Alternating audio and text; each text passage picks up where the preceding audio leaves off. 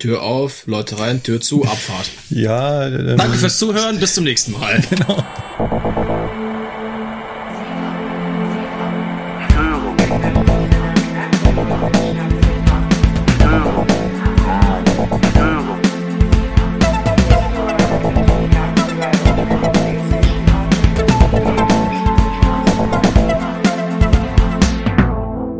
Herzlich willkommen beim Zugfunk-Podcast. Die Eisenbahn aus Sicht der Lokführer.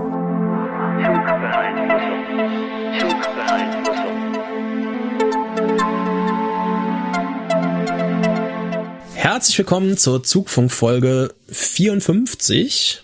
Heute mit dabei haben wir einmal den Markus. Hallo Leute. Den Lukas. Hallo. Ja, und äh, meiner einer, Sebastian aus Köln, ist auch dabei. Und ja, worum geht es heute? Wir äh, machen mal so ein bisschen Klarschiff. Wir haben uns alle im Besen geschnappt und kehren mal so ein bisschen durch die Bude. Also wir hausmeistern mal wieder ein wenig.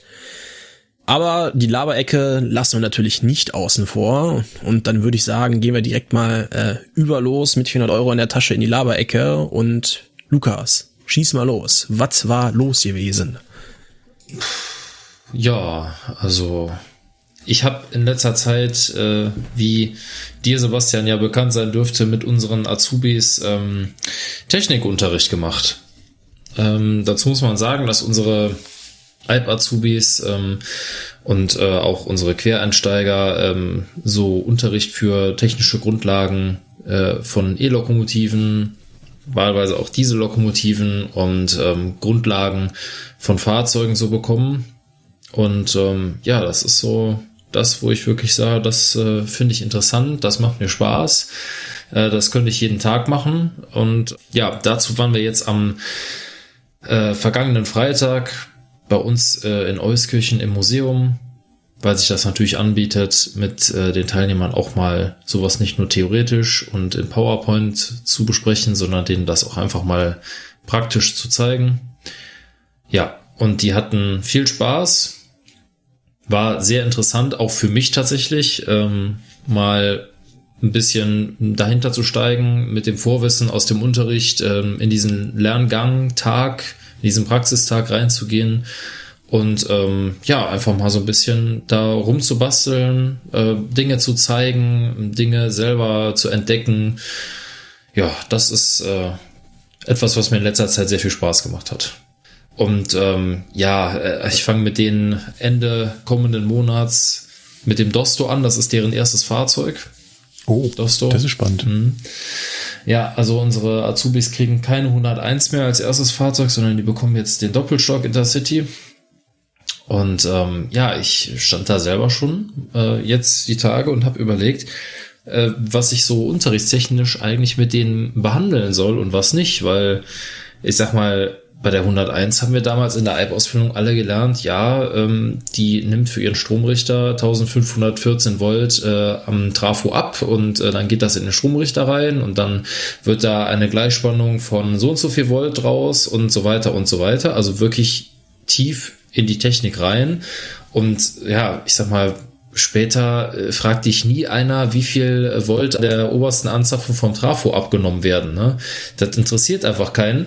Aber bei uns war damals so die Maßgabe, so das erste Fahrzeug wird sehr, sehr tief ausgebildet, also mhm. dass du wirklich fast das Ding ja. reparieren kannst. Ja. Und alle weiteren Fahrzeuge bauen auf diesem Grundwissen auf. Das Problem ist, für den Dosto gibt es gar nicht so tiefgreifende Unterlagen wie für die 101. Und äh, da stehe ich jetzt momentan so ein bisschen vor der Überlegung, ja, ist das, ist das überhaupt noch notwendig? Muss man das noch machen? Muss man das noch wissen? Also das ist momentan so ein bisschen die Überlegung, wie man so damit umgeht. Berufsschule, Berufsschule. Was passiert hier gerade? 65, 66, 66, ja. Vier Wochen vier Wochen, ich bin gerade meine alten Berichtshefte durchgegangen und äh, wollte nochmal so mein, mein Wissen auffrischen, ob das wirklich so ist. Aber tatsächlich, wir haben uns vier Wochen mit dem Erstfahrzeug damals auseinandergesetzt, also dem 423.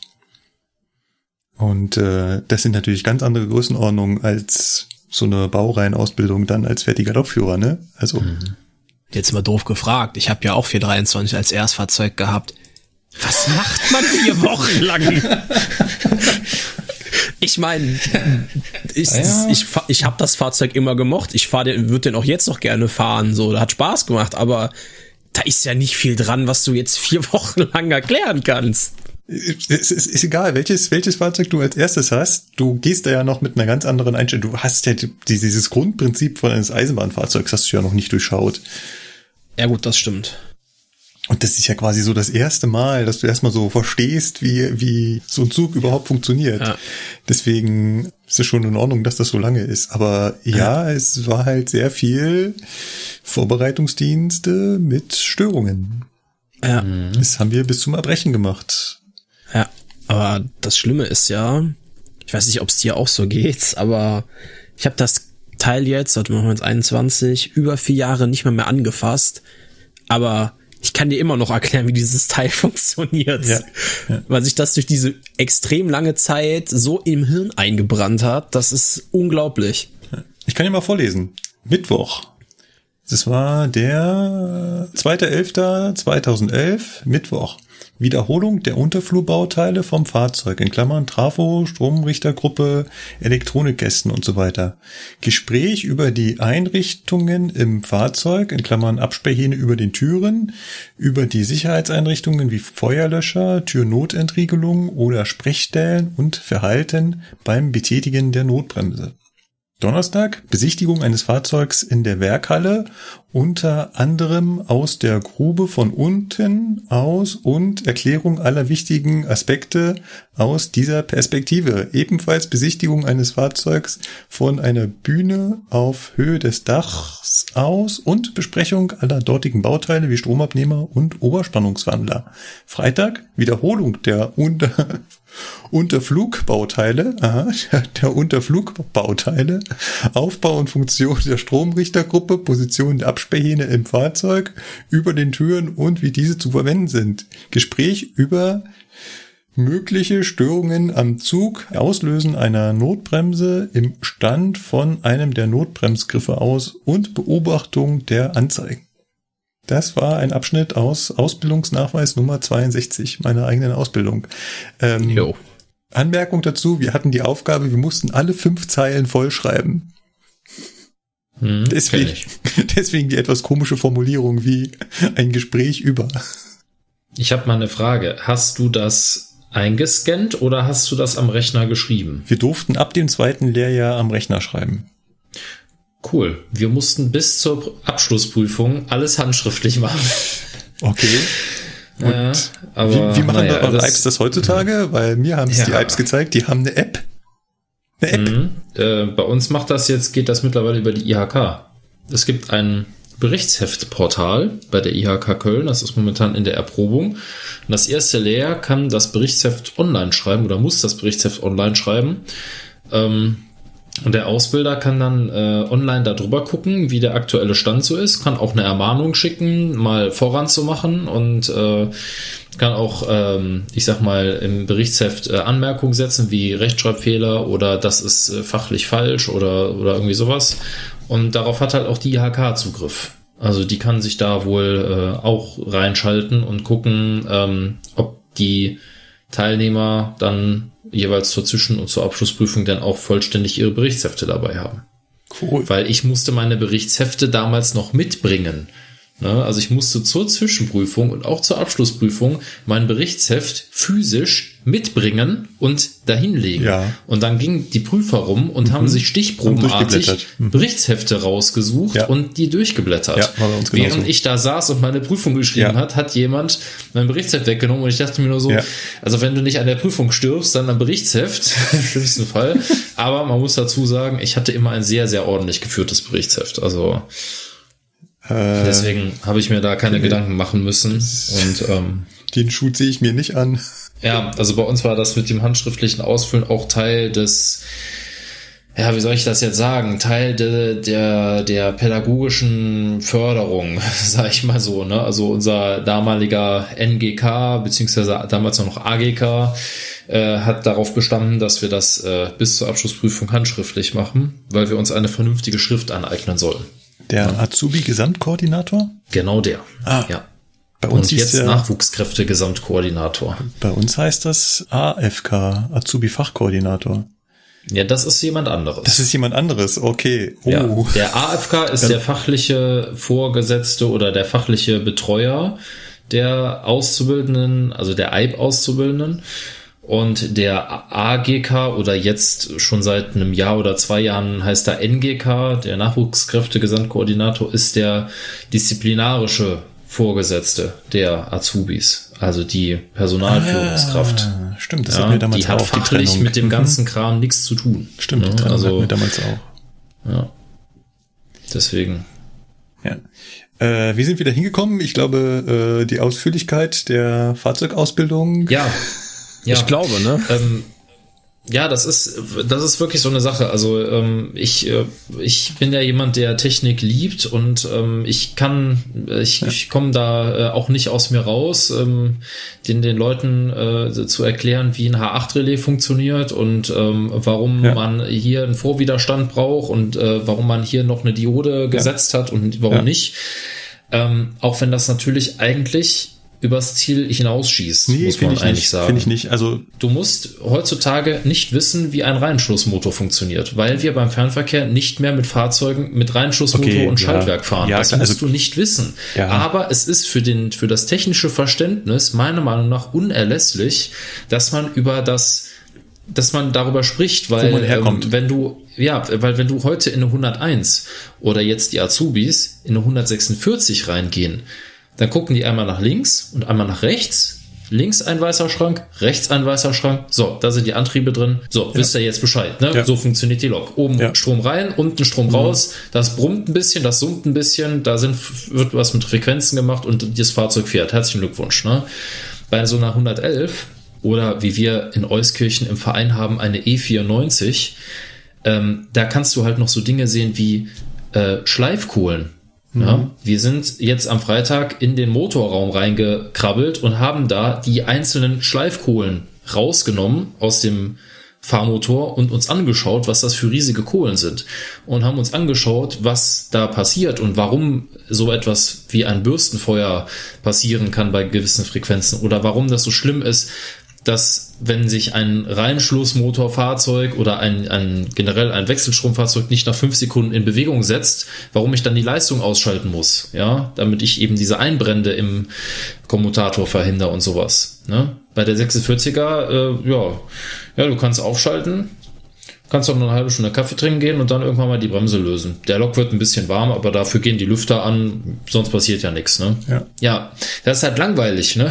Also, weiß ich nicht, bei der E94 hatten wir das große Glück, dass äh, derjenige, dem die Lok gehört, mit dem habe ich vorher mich zusammengeschrieben, habe den darum gebeten, äh, ob wir da drauf dürfen und ob wir da auch mal an dem Schaltwerk rumkurbeln können. Und der war so nett, hat uns da den Richtungsschalter hinterlegt, so dass wir halt den Richtungsschalter mal verlegen konnten und bei der E94 mal an diesem riesen Handrad drehen konnten, um mal zu sehen, was macht das Schaltwerk da hinten eigentlich? Wie funktioniert das? Und warum bewegt sich das so und so? Wofür brauche ich einen Trennschütz? Wofür brauche ich einen Funkenkamin?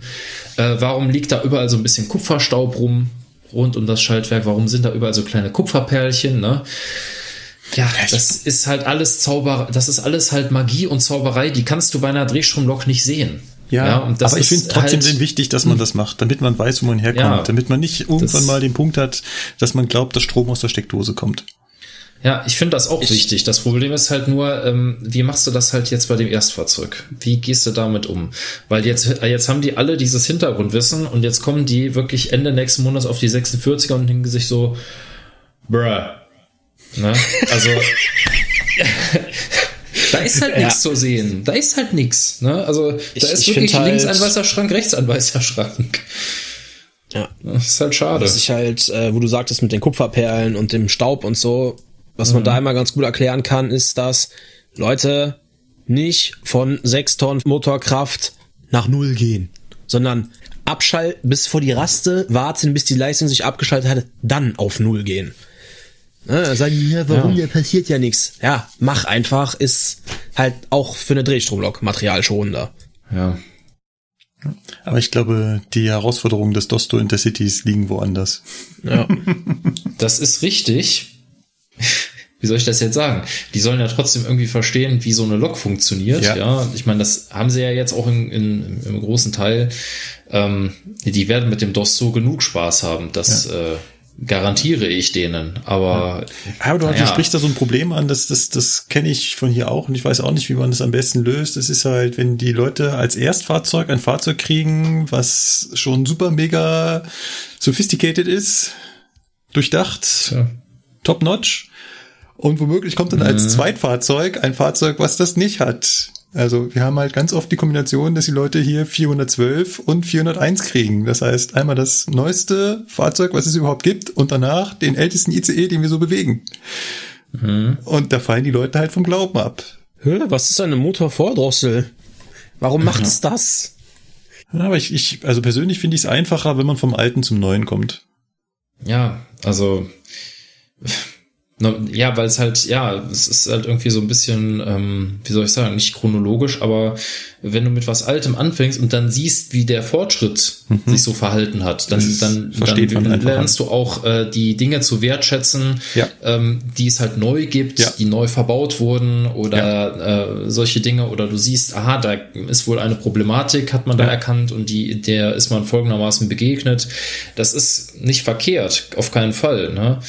Ähm, das Problem ist halt, äh, ja, klar, ne, ähm, das, äh, die Zeit geht halt, schreitet halt voran. Die 101 ist auf dem absterbenden Ast und es ist irgendwo klar, dass die halt nicht mehr ausgebildet wird. So habe ich ja auch keine 20er mehr bekommen. ne? Aber trotz, Also, trotzdem finde ich ja es wichtig, sagen, das Wissen ne? zu erhalten. Also ist, ich Ja. würde mir wünschen, dass Lokführer auch noch in 20 Jahren wissen, äh, wie so grundsätzlich eine Lok funktioniert und dass die Strom Ja. umherrichten muss und dass das halt kompliziert und aufwendig ist. Und dass auch in 20 Jahren ein Lokführer nicht nur denkt, Hebel nach vorne, Zug fährt. Ja. Finde ich aus. Naja, das ist, äh, äh, da werde ich mich auch für einsetzen, dass das so bleibt. ich habe ja auch ein eigenes Interesse daran, ne? Also macht Hat man rausgehört, Spaß. hat man deutlich rausgehört, ja. Na, nein, was? Okay. War jetzt, äh, also ich, nee, hätte ich, wäre mir jetzt nicht aufgefallen. Ja, aber wir hatten, ich glaube, wir hatten ja auch das Thema schon mal, und da haben wir uns schon mal lange drüber, äh, na, nicht gestritten, aber äh, lange drüber ausgetauscht, wie weit man denn Sachen beibringen muss oder nicht. Ich glaube, da hat der Markus, wie hieß es so schön, den Advocatus Diaboli eingenommen. Ja. Ähm, es, es gibt Punkte, bei denen kann man sich sicherlich drüber streiten, dass es fragwürdig ist, muss man das noch, muss man das nicht, ne? Äh, Beispiel hier, die Alps werden es kennen, äh, HV73. Ja, halt Sachen, die du später einfach auch in deinem Tätigkeitsbereich effektiv nicht darfst. Also es nie wieder machen wirst. Da kann man sich bestimmt drüber streiten, aber Ja. bei der Technikausbildung bin ich da halt voll bei euch. Es ist für das Gesamtverständnis dessen, was wir bewegen und tun, mh, extrem wichtig. Finde ich auch. Ja. Ja, und es ist halt, es ist halt schön, ähm, gerade auch bei den, bei den älteren Fahrzeugen einfach äh, auch äh, Abhängigkeiten zu erklären, ne? Also technische Abhängigkeiten. Wenn ich das mache, passiert das und äh, damit ich das machen kann, muss erst das erfüllt sein. Du siehst halt an der an der puren Technik siehst du halt wirklich physisch diese Abhängigkeiten. Ja? Ja. Beim Dosto, äh, wenn du den Leuten dann erklärst, ja, ähm, wenn ihr ähm, mit dem Dosto in WTB fahrt und ihr wollt das und das machen, dann muss das und das dafür erfüllt sein. Dann müssen die dir das glauben, dass das so ist. Weil Du kannst dir natürlich auch zeigen, dass das nicht funktioniert, aber da ist halt keine, nicht, kein physisches Relais, was da irgendwie schalten muss für, sondern das ist halt alles, wie, wie sagte der, äh, äh, der Ausbilderkollege, mit dem ich das zusammen gemacht hatte, mittlerweile ist das halt alles so, da geht Strom rein, da kommt ein Befehl raus, was dazwischen passiert, man weiß es nicht. ne?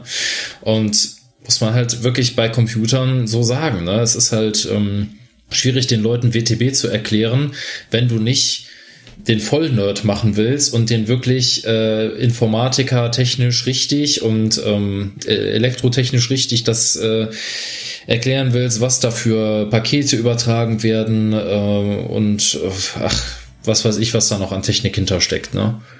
Ja. Auf der anderen Seite ist halt einfach auch blöd zu sagen, ja, hier ist halt WTB verbaut, der gibt die Informationen weiter und fertig. Ja, hm, ne? Ist halt einfach so ein bisschen unromantisch. Ja, da ist immer die, auch, da ist dann auch immer die Frage, wo zieht man jetzt da die Grenze? Ne, also bis zu welchem Punkt ist das jetzt sinnvoll und bringt was und ab wo ist dann das äh, komplette Abnörden mehr oder weniger am Start? Ich Ja. glaube, das ist schwierig, da irgendwo so den richtigen Punkt zu finden. Ja.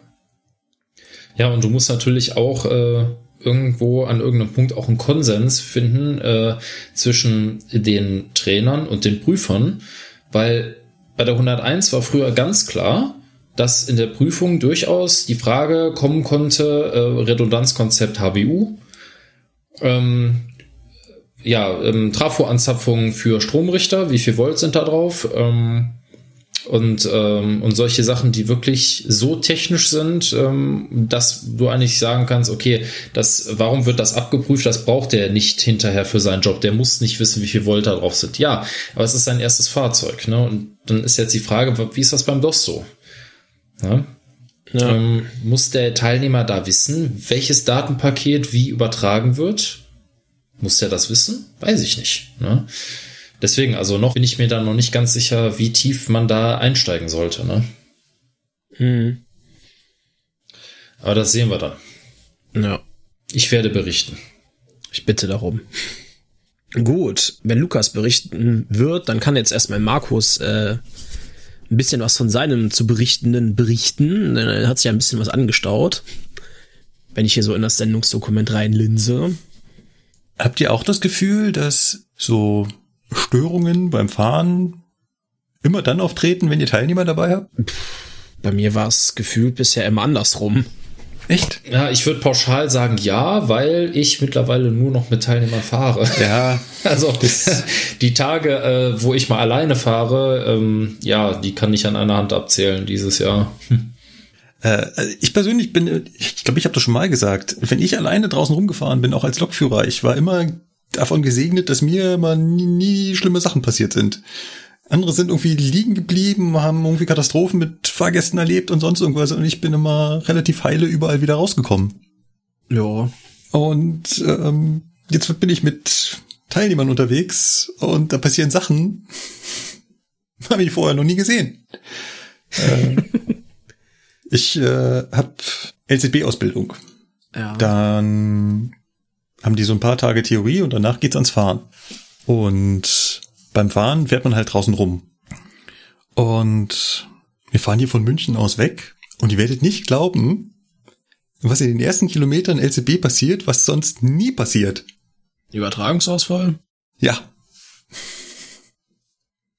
Also die Male, Ja. die, die ich als Lokführer einen Übertragungsausfall in der LCB habe, dafür brauche ich noch nicht mal eine ganze Hand, um das abzuzählen.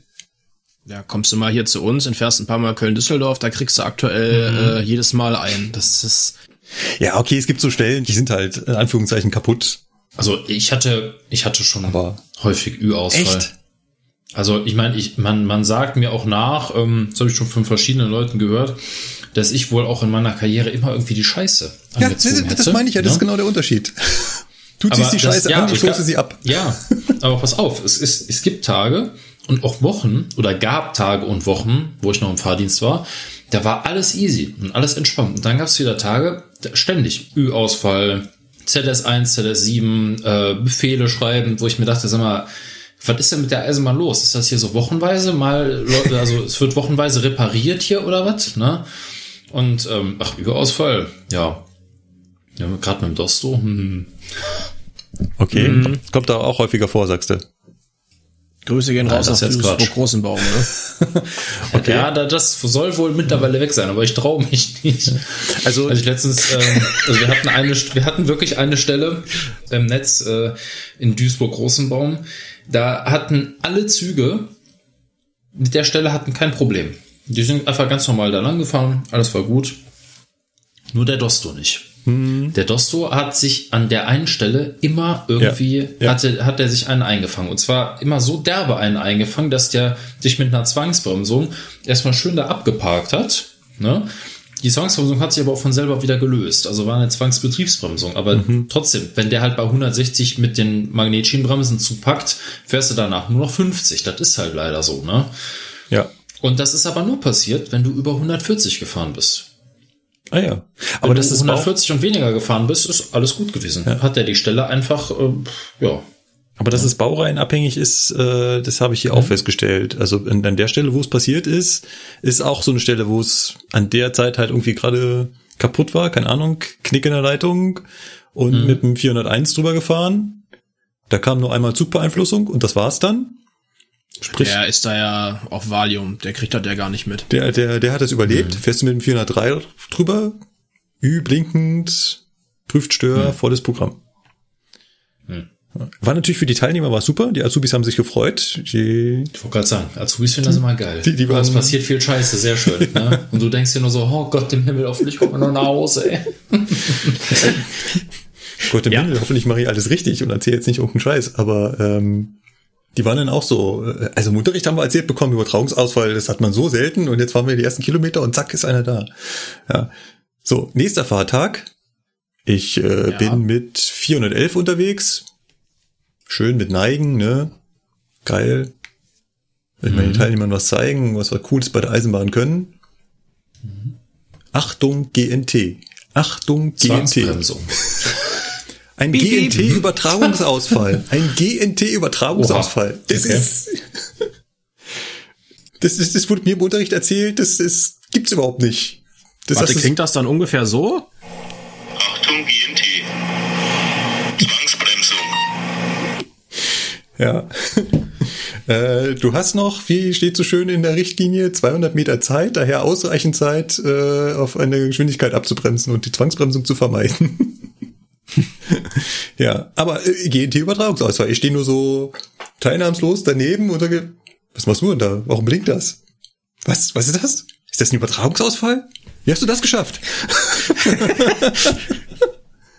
ja. Und ein paar Kilometer weiter, Zwangsbremsung.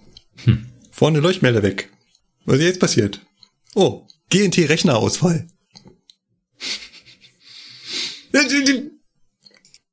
Sowas passiert einfach nicht. Sowas passiert immer nur, wenn ich Teilnehmer dabei hab. Immer. Also so die Teilnehmer schuld. Nee, natürlich nicht. Es ist äh, das Schicksal.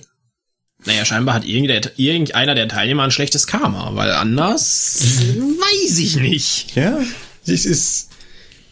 Äh, ich ich kann es aufzählen. Immer wenn ich Teilnehmer dabei habe, passiert irgendein Müll. Wenn ich alleine bin, alles harmlos. Nicht. Ja. Das liegt ja nicht an mir. Also, oder es liegt auch nicht an den Teilnehmern. Ich meine, die können ja nicht dafür, dass das Fahrzeug plötzlich den Bremsrechner rausschmeißt und dann es mitten auf der LZB schreit, neue Bremshundertstel. Tja.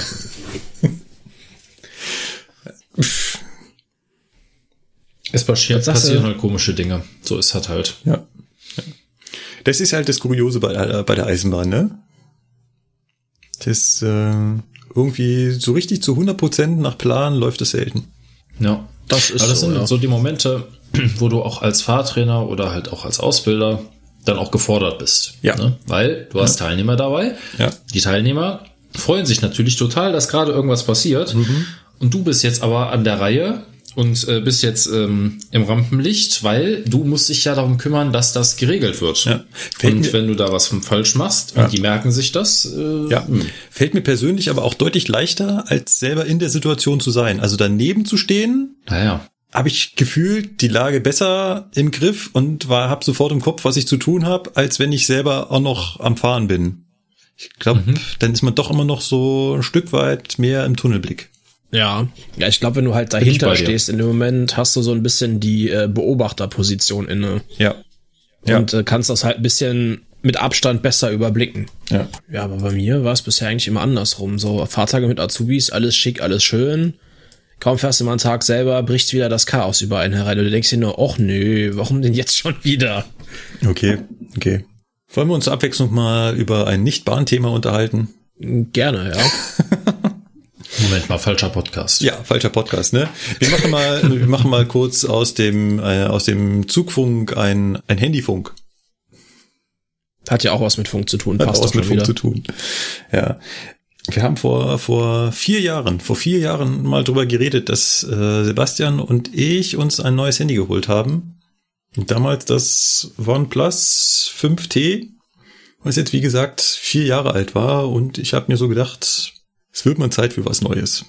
Also ich äh, habe jetzt Insiderwissen, ich weiß, was du dir geholt hast, scheinbar, aber also zumindest welches, äh, welchen Hersteller, aber Oh, oh, erzähl ruhig weiter.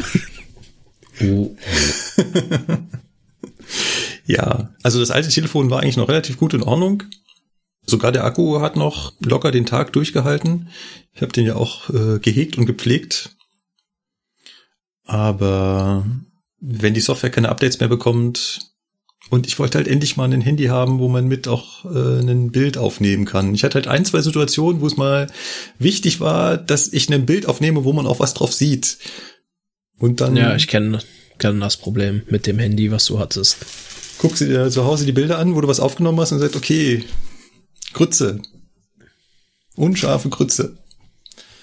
Ja. Deswegen äh, wollte ich ein Handy kaufen, was äh, eine gute Kamera hat. Da muss man für viel Geld in die Hand nehmen.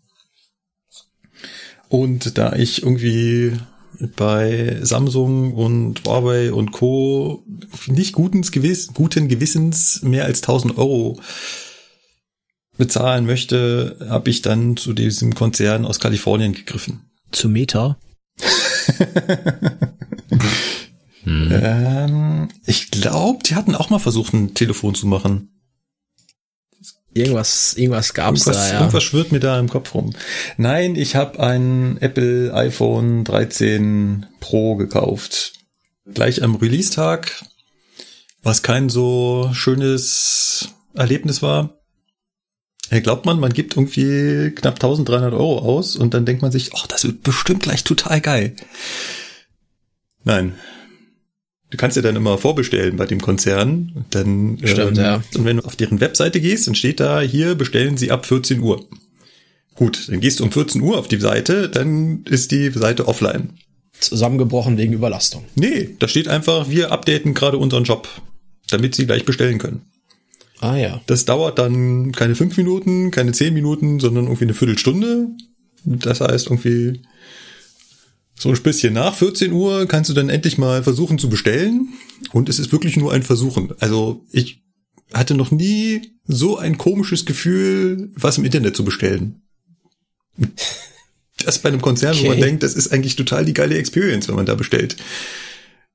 Also bei jedem zweiten Klick ist die Webseite abgestürzt hat nur noch einen HTTP-Fehlercode ausgespuckt. Also ich konnte halt immer mit F5 aktualisieren, dann ging es halt irgendwie wieder weiter, bis zu einem Punkt, wo es dann nicht mehr ging und ich wieder von vorne angefangen habe und dachte mir so, yeah, läuft.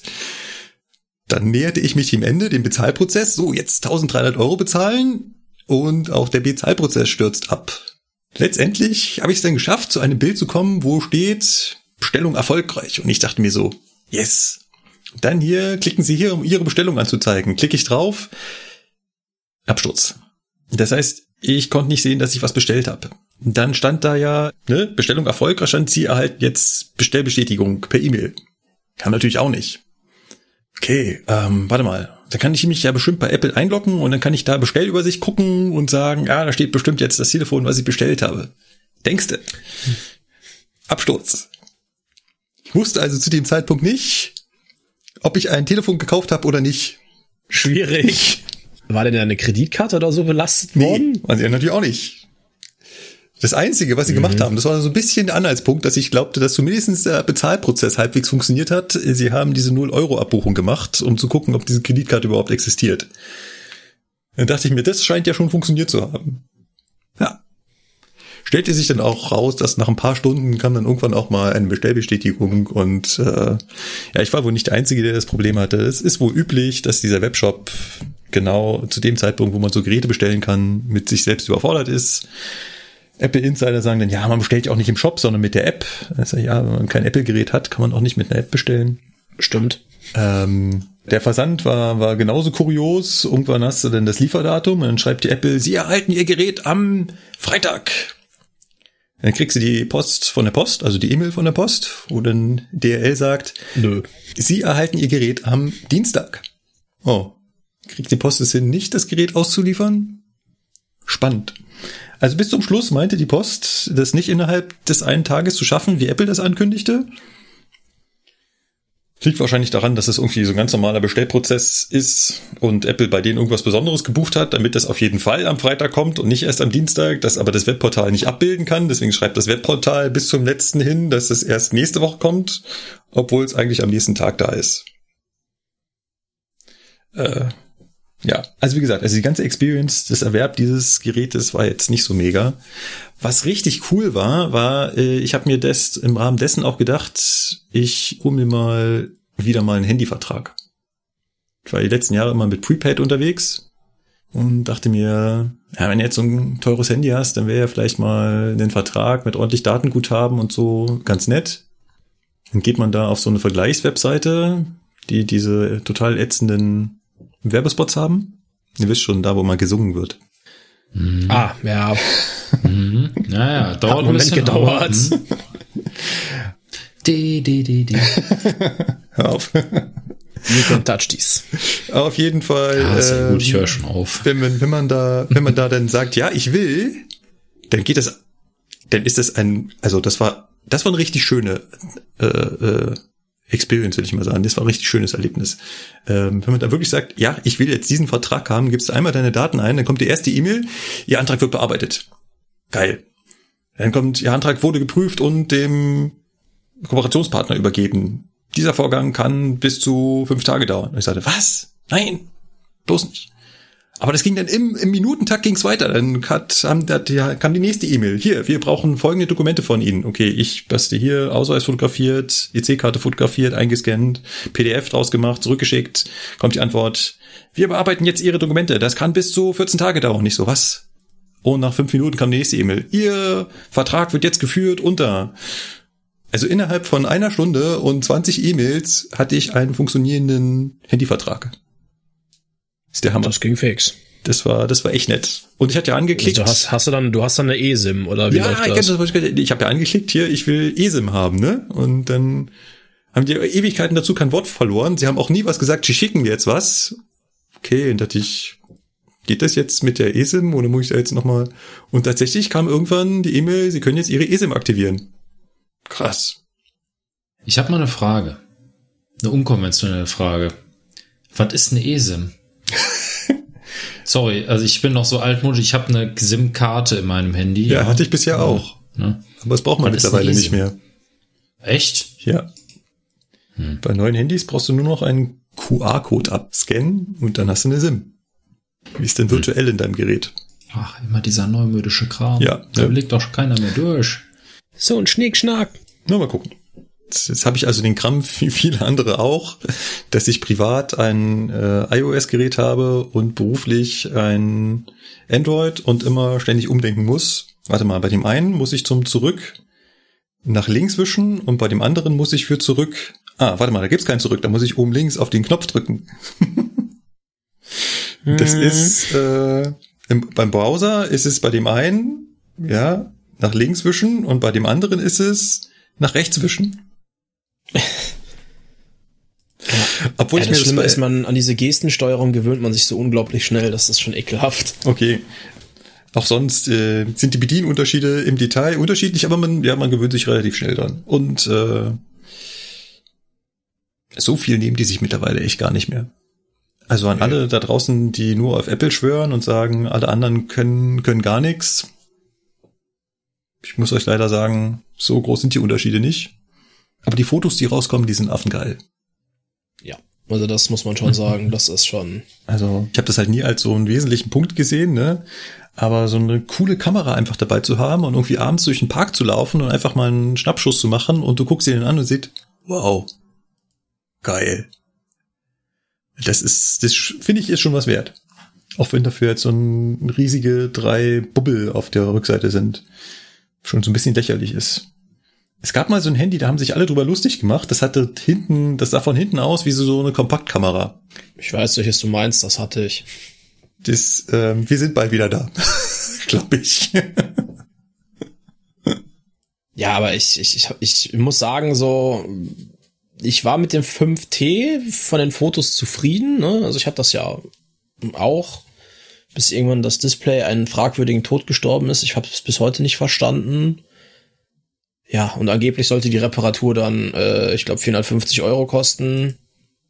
Ja, das ist Wenn, natürlich wenn Markus jetzt kurz seine, genau, wenn Markus jetzt kurz seine Hirnwindung äh, anschmeißt und überlegt, was er für das Gerät bezahlt hat, wird er feststellen, nein, Das macht keinen Sinn. Ja. Richtig, das macht keinen Sinn. Aber ja, wenn du jetzt dann mit, äh, ich habe ja das 12er noch, das 12 Pro oder einfach das Ding aus der Tasche rausziehst, einfach nur mal so hinhältst und das Foto halt schon echt genial aussieht, das hat schon was. Ja. Ja. Das ist schon echt genial. Also was ich, was ich nervig fand, war der Umstieg von Android auf iOS. Ne? Das war schon ein bisschen lästig, so. Ja, dass ich immer noch nicht den WhatsApp-Chat übernehmen kann, ist nervig. Sowas zum Beispiel, ne? In eine andere Richtung geht's jetzt übrigens, ne? Wenn du jetzt wieder von iOS zurück willst, jetzt hat WhatsApp was eingebaut, mit dem das geht. Aber zu iOS geht's noch nicht. Es sei denn, du willst dir irgendwelche shady Software für 20 Euro installieren und äh, irgendwelche äh, ungesicherten Backup-Prozesse durchsuchen lassen. Hm, hatte ich jetzt eher nicht so vor. Nee, ich auch nicht. Ich ehrlich sein darf. Ich auch nicht. Bei meinem alten Telefon habe ich auch immer meine Bilder automatisch auf meinen äh, Netzwerkspeicher geschoben. Das geht jetzt auch nicht mehr. Das muss man halt in, mit dieser iCloud erleben. ja. Es ist äh, und ansonsten glaube ich halt, ich nutze das Telefon noch nicht so richtig toll. Mal gucken. Ich habe ja natürlich auch immer nur das Gerät, ne? Alle anderen Ziele, ja, er musste die Watch zu kaufen. Und ich sagt, ja, Ja, am Arsch. Also ich hatte einmal eine Smartwatch. So, ich, ich weiß ja nicht, wie viel wir jetzt hier irgendwelche Hersteller nennen dürfen, ohne dass wir direkt hier Placement-Scheiße an die Hacken kriegen, aber wir sind ja keine Influencer. Ach, wieder war. Also sagen wir, ich hatte eine äh, Smartwatch relativ ja, früher Generation eines Herstellers, der so ähnlich klingt wie Motorroller. Und äh, ja, weiß ich nicht. Ist dann irgendwann war der Akku so fritt, fritte, ich habe die gebraucht bei über äh, über ein Internetportal geschossen, zwar mit Garantie und alles, aber nach einem Jahr oder so war dann der Akku so lab, labbrig und im Eimer, dass der halt nicht mal mehr einen Tag durchgehalten hat. Ja, dann schleppst du da halt so einen toten Klumpen am Handgelenk durch die Gegend, mit dem du nicht mal mehr die Uhrzeit nachgucken kannst. Nee. nee, echt nicht. Ich habe noch meine, Also ich- meine Galaxy Watch äh, mit dem mit dem iPhone jetzt gekoppelt. Das funktioniert auch halbwegs vernünftig oder? Funktioniert halbwegs vernünftig. Man kann zwar ja so richtig alle Funktionen der Galaxy äh, Watch konnte ich ja eh noch nie benutzen, weil ich hatte ja noch nie ein Samsung Smartphone. Mhm. Aber es kann Benachrichtigungen anzeigen und die Uhr anzeigen. Ja, ist ja schon mal was. genau, äh, waren wir jetzt mit iPhone fer äh, Ja, also mit iPhone Handy waren wir fertig? definitiv fertig. Definitiv. Gut. Zu was für einem Ergebnis ist man gekommen?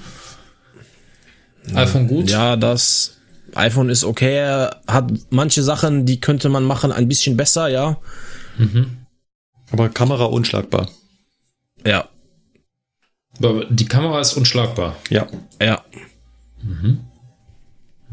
Aber Gut, sagen wir mal, wie es ist. Äh, Ich muss mich nämlich auch in naher Zukunft wahrscheinlich mal um ein neues Handy bemühen, äh, aufgrund der Tatsache, dass das alte langsam am Schwachleisten ist und deswegen schön meine Meinung zu hören. Dann, dann habe ich einen zusammenfassenden Tipp von dir äh, für dich. Wenn du bereit bist, mehr als 1000 Euro für ein Handy auszugeben, nimm Apple. Wenn nicht, nimm irgendwas anderes. Ja. Ja, ist okay. Ist gut. So, genug zum iPhone, genug zu Spiel und Spaß mit dem Handy. Kommen wir zu Spiel und Spaß am mobilen Simulator. Ja, genau. Äh, das war mein Teil der Laberecke. Und äh, ja, worum es geht, hat Markus ja schon quasi gesagt. Ne? Also ich habe mit den IPE Azubis drei Tage lang ähm, Wiederholung für Betriebsdienst an unserer mobilen Übungsstation gemacht.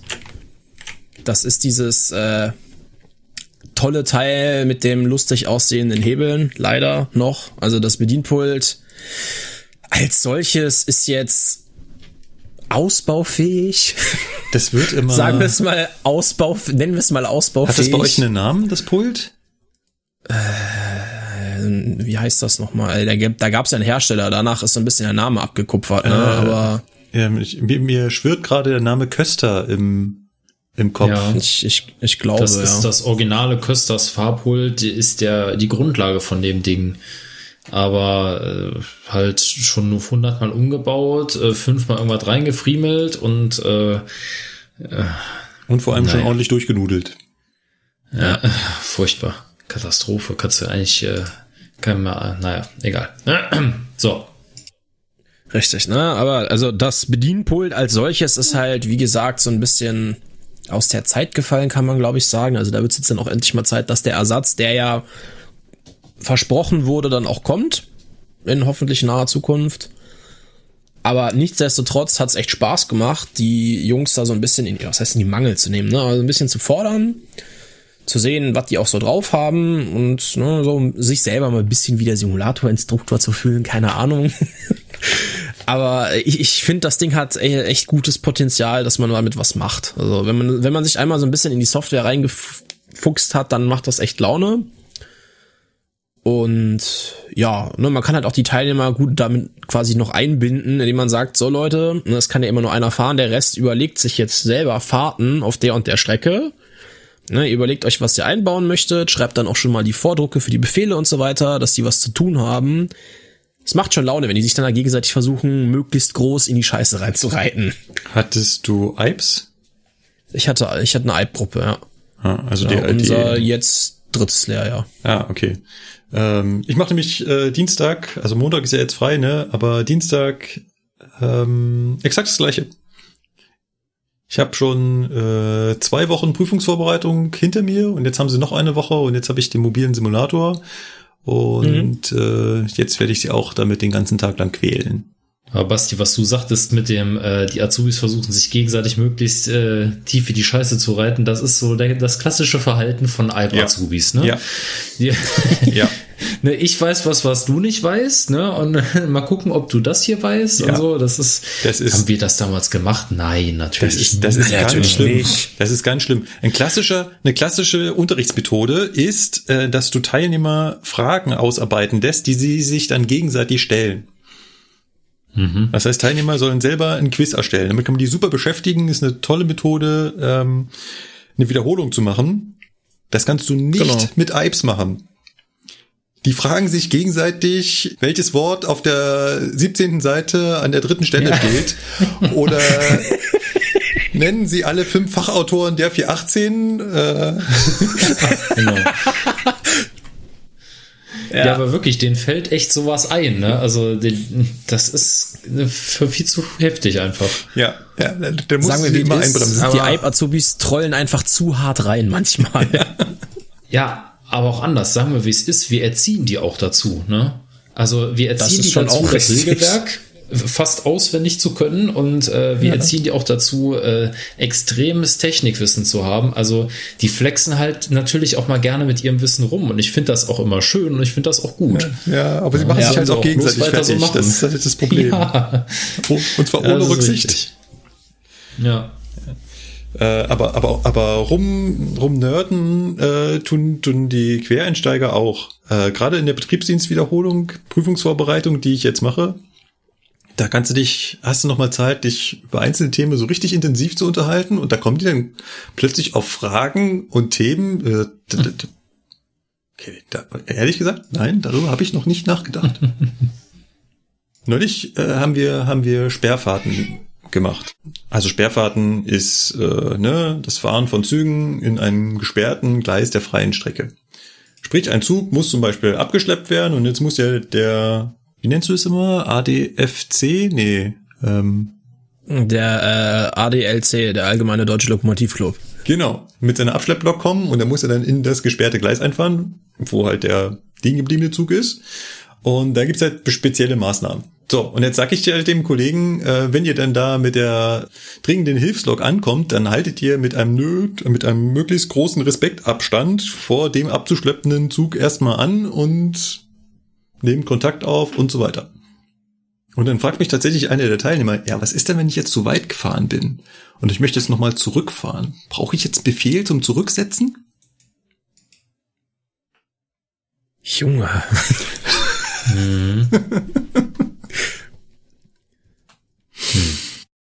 Ja, das ist dann irgendwo gesunder Menschenverstand. Äh, da, äh, ja, da muss man Ja. an irgendeinem Punkt auch einfach mal den Lokführern vertrauen, dass die da das schon untereinander klären vor Ort. Das muss Ja. man jetzt nicht noch in der Vorschrift reinschreiben. Sie dürfen dann äh, ab maximal 20 Meter rückwärts fahren, müssen aber daran denken, dass die Spitze besetzt ist. Sollten Sie mehr als 20 Meter rückwärts fahren, müssen Sie den Fahrdienstleiter verständigen und um einen Befehl zum Zurücksetzen bitten. Ja? Ja. Nein. Doch, Also an doch. irgendeinem Punkt ist das auch mal, ist das auch mal gut, ist es auch mal gut mit dem Regulieren, ja. Also dann muss man einfach mal nachdenken. Ja, der ist echt Wie, eine wie Gefahr. viel soll denn die Vorschrift noch umfassen? Ja. Äh, uns tot Ja, zu regulieren, halt. das ist, das wäre echt blöd. Und äh, Das ist so typisch Eib, ne? Weißt du, so ein, so ein Quereinsteiger, der würde da sich überhaupt gar keine Gedanken drüber machen. Der kriegt die Aufgabe, da hinzufahren.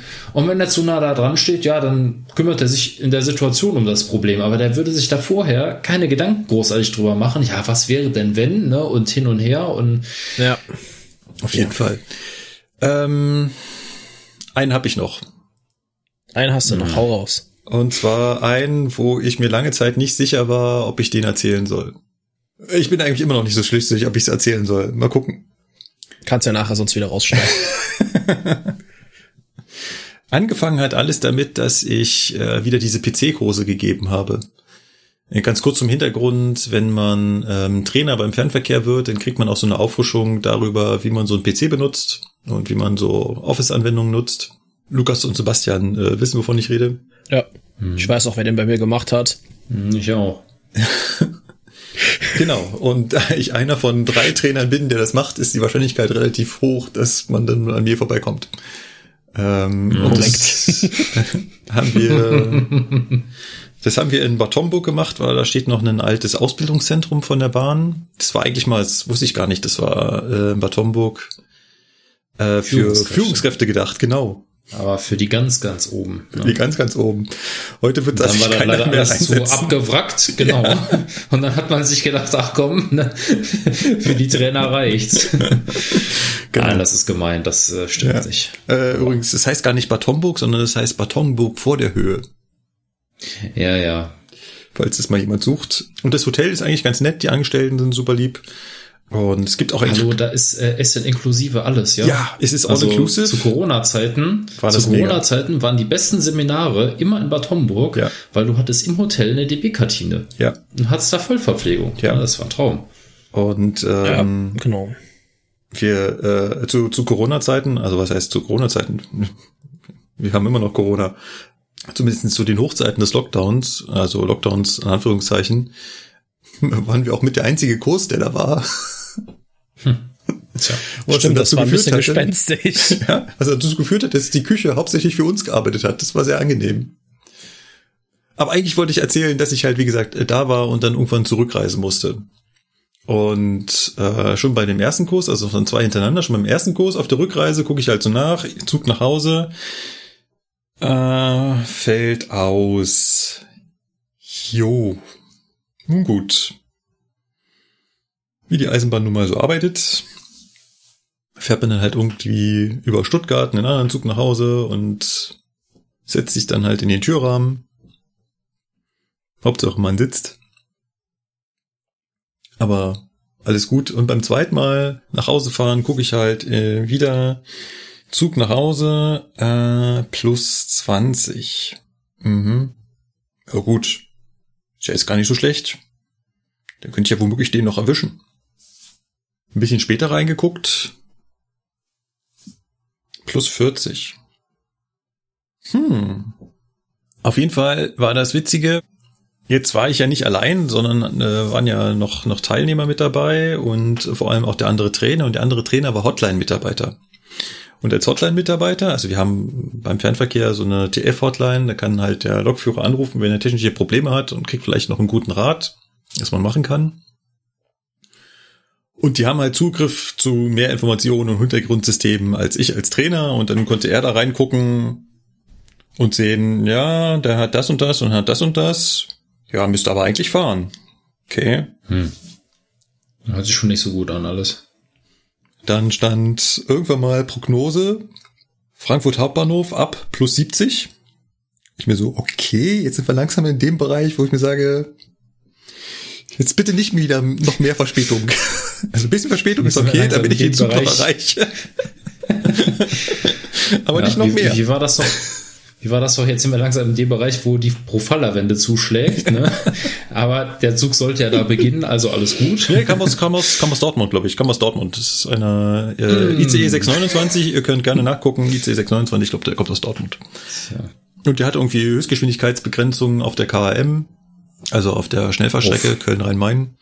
Und hat deswegen halt immer weiter zugesetzt und war, wie sie sagt, mit plus 70 prognostiziert. Und dann meinte der andere Kollege, der Hotline-Mitarbeiter schon so, mit plus 70 fährt der in Frankfurt nicht mehr weg. Mhm. Den lassen die ausfallen.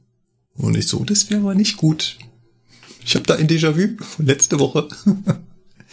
ah, okay, ich bin dann halt zum Hauptbahnhof gefahren und ähm, wollte halt gucken, was da so kommt. Ne? Gehe da am Bahnsteig entlang und dann steht ja plötzlich, gehe ich an einem Zug vorbei, wo dran steht München Hauptbahnhof. Hä? Mhm. Jetzt wäre da gar keiner an München Hauptbahnhof. Wer soll das denn sein? Das ist natürlich das Tolle. Als Bahnmitarbeiter kann ich ja in das interne Reisendeninformationssystem gucken, kann mir auch äh, nachgucken, was mit dem Zug auf sich hat. Und dann haben die doch da tatsächlich einen Ersatzzug hingestellt. Ist der Hammer. Es gibt sie also noch, die Ersatzzüge, ja? Ja. Es war nur ein einteiliger Ja, gut. vier- 403, aber Ja. hey. Äh, auf jeden Fall äh, saß ich dann im nahezu leeren Ersatzzug, der auch noch praktischerweise nicht ganz pünktlich abgefahren ist, weil sonst hätte ich ihn ja nicht mehr erreicht. der also genau so, so viel Verspätung hatte, dass ich noch gerade so in den Zug einsteigen konnte Mhm. und dann quasi in einem leeren Zug nach Hause saß. Und ich wunschlos glücklich nach Hause gekommen bin. Ich wollte gerade sagen, Glück muss man haben. Ja, man muss auch mal Glück im Leben haben. Ja, absolut. So, jetzt kommen wir zu dem Part, wo ich mir unsicher war, ob ich ihn erzählen soll. Weil er von geistiger Degenerierung zeugt. Oh. Deinerseits oder bei wem anders? Das ist die entscheidende Frage. Also wir halten fest, ich, ich, ich war glücklich, ne, und bin super relaxed nach Hause gefahren. Und war super relaxed zu Hause, angekommen, hab den Abend noch auf der Couch verbracht und irgendwann will ich dann ins Bett gehen und will mir die Zähne putzen und denke so, ach ja, die Zahnbürste ist noch im Koffer. Aber wo zum Teufel ist der Koffer? Oh nein. Nicht im Ernst, oder? Ja, Stand er noch in Bad Homburg oder war er im Zug? ich war mir relativ sicher, dass er im Zug war. Oh, Ja. passiert. Passiert. Also, ich finde, das ist cool. Also, ich meine, ich denke mir schon immer bei den, bei Reisenden, wenn man das so liest, denke ich immer so, wie kann man eigentlich seinen Koffer verlieren? Also, ich meine, man kann sich doch daran erinnern, dass man mit irgendwas eingestiegen ist und halt auch dann mit irgendwas wieder aussteigt. Du stehst ja nicht einfach aus, aus, aus dem, äh, steigst ja nicht aus dem Zug aus, gehst vom Zug weg und denkst dir so, ach, hab ja gar nichts zum Tragen, wie geil, ne? Doch. Markus, was ist da los? Genau Geistige so. Umnachtung oder sp spontaner ZSG-Ausfall oder was war da? Ja, ich, ich bin's nicht gewohnt, mit Rollkoffer zu verreisen. Äh, ich habe halt einen Rucksack, ne? Und da stecke ich halt alles rein. Aber Tja. Zu dem Kurs habe ich halt den Rollkoffer mitgenommen. Und habe den halt in die Gepäckablage gepackt. Und schon auf der Hinfahrt habe ich mich ganz kurz erschreckt, während der, also während der Fahrt, dass ich äh, den Koffer vergessen habe. Also ich hatte sie in, in dem Moment wirklich vergessen. Also da habe ich aber noch im Zug gesessen, auf der Hinfahrt. Also ich habe quasi mich im Zug plötzlich daran erinnert, scheiße, ich habe ja den Koffer dabei. Ich darf den auf keinen Fall nachher vergessen runterzunehmen. Fuck, ich nehme den jetzt runter und stelle ihn einfach neben mich. Ja. Bei der Rückfahrt war ich nicht mehr so gut. Ja, äh, also wie gesagt, Koffer war im, im Zug und dann äh, ich natürlich abends noch geguckt, was ist mit dem Zug passiert. Wo ist der hingefahren? Das kann ich ja glücklicherweise nachgucken. Ne? Jeder, jeder Fahrgast hat nicht die Möglichkeit. Ich persönlich kann halt nachgucken im Hintergrundsystem, wo ist dieser Zug hingefahren. Und habe halt gesehen, der ist halt nach zwei Stunden Aufenthalt wieder zurückgefahren nach Darmstadt, hat in Darmstadt eine kurze Pause gemacht und ist dann nach Köln gefahren. Und stand jetzt also oder wäre dann irgendwann in der Nacht in Nippes gestanden. Und dann dringlich Überführungsfahrt nach Opladen. Mit dem Koffer, alles in den Schrott. Und ich dachte mir schon so, okay, steht mein Koffer jetzt etwa in Köln? Warte mal. Wo war noch mal die Telefonnummer vom Lukas? naja. Kannst du mal kurz durch den Triebzug sowieso gehen und gucken, ob da ein Koffer drin steht? Tja. Nein, ich habe natürlich gehofft, dass das Zugpersonal ordentlich gearbeitet hat oder spätestens die Reiniger ordentlich gearbeitet haben, diesen Koffer gefunden haben werden. Also eigentlich habe ich auf das Zugpersonal gehofft. Was halt zum Schluss nochmal durch den Zug geht und wenn da ein so ein großer, prominenter Koffer mitten auf der Ablage liegt, dass sie dann noch den mitnehmen täten.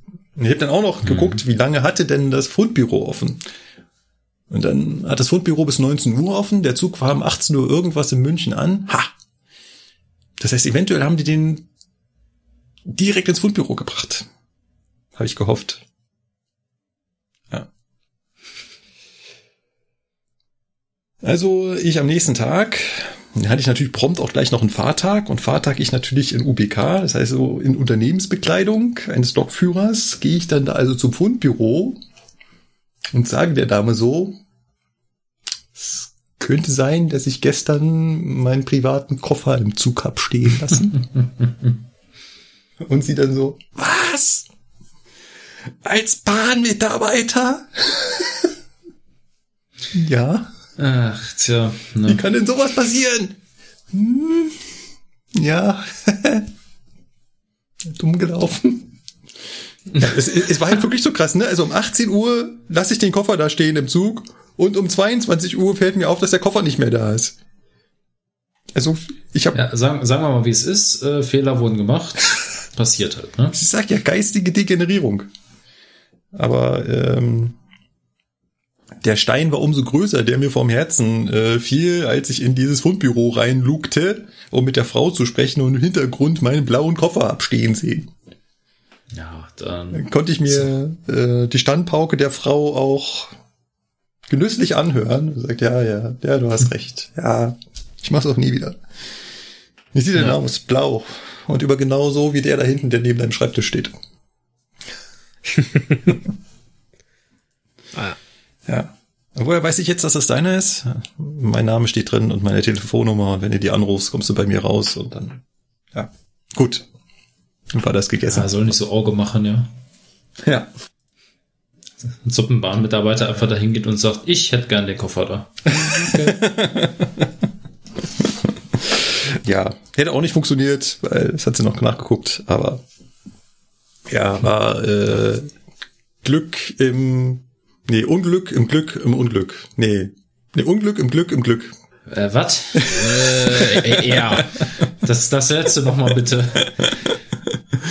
Äh, Unglück im Glück im Glück. Okay. Obwohl es ja nicht wirklich Unglück ist, sondern nur eigene Dummheit. Ja.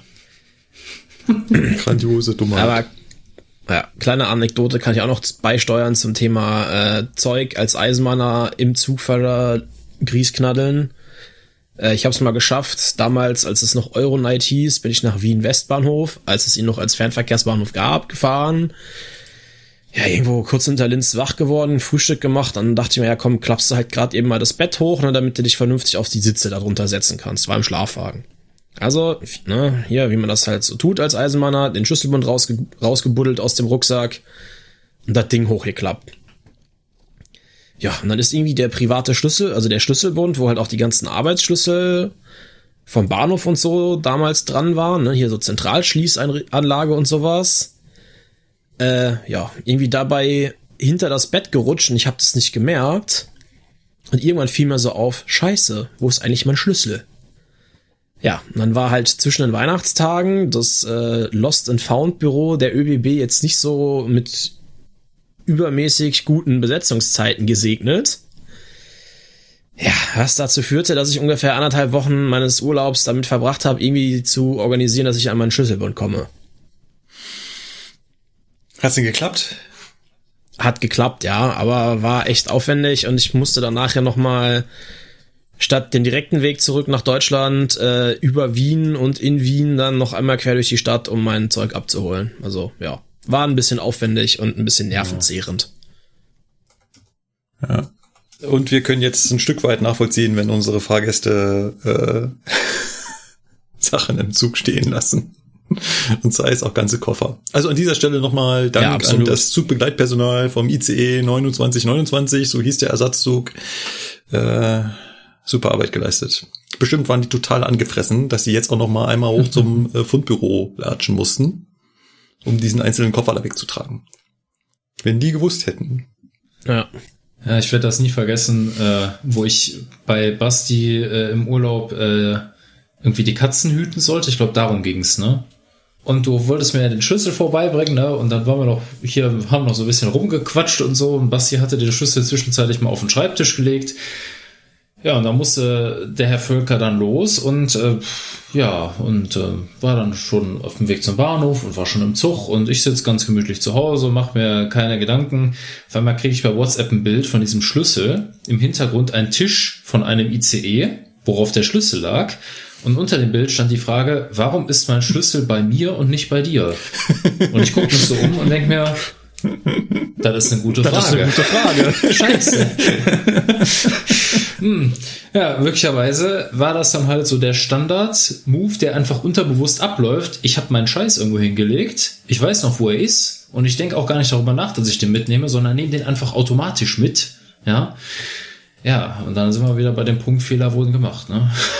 Genau, ne, der, der Klassiker, Naja. bevor man irgendwo weggeht, wo man war, gucken, habe ich mein Portemonnaie, habe ich mein Handy, habe ich meinen Schlüssel, ja, ja, ja, okay, Abmarsch. Genau, richtig. So, so ganz äh, stupide, wie man es halt immer tut. Passiert.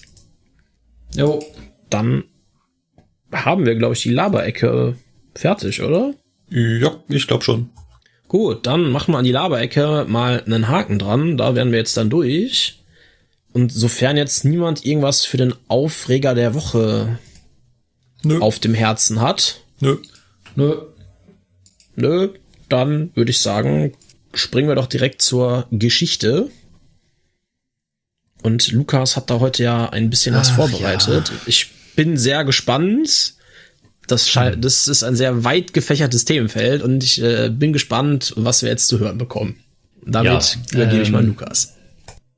Genau, vielen Dank, vielen Dank. Ähm, ich äh, mache es mal kurz ähm, und äh, ja, es geht um das Thema äh, Strom ein bisschen.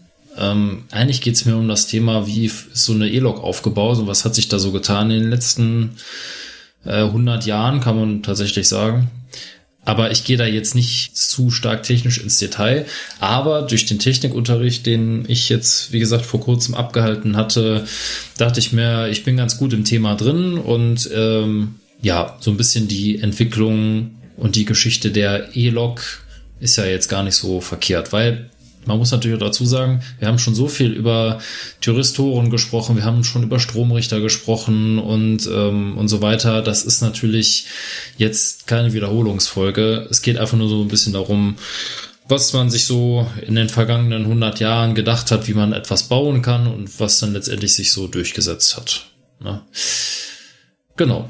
Wir fangen auch nicht beim Urschleim an, sondern einfach mal so mittendrin, sag ich mal, ähm, so in den 30er Jahren, wo man dabei war, so die ersten richtigen, vernünftigen, großen Elektrolokomotiven, die auch Leistung hatten und die auch schnell fahren konnten, zu entwickeln, war halt noch die Zeit des ganz normalen Wechselstromantriebs, so wie man ihn von einer Baureihe 111 kennt, wie man ihn von einer Baureihe 110 kennt. Letztendlich ja, kann man die Fahrzeuge schon noch vergleichen mit einer E18 aus Baujahr 32.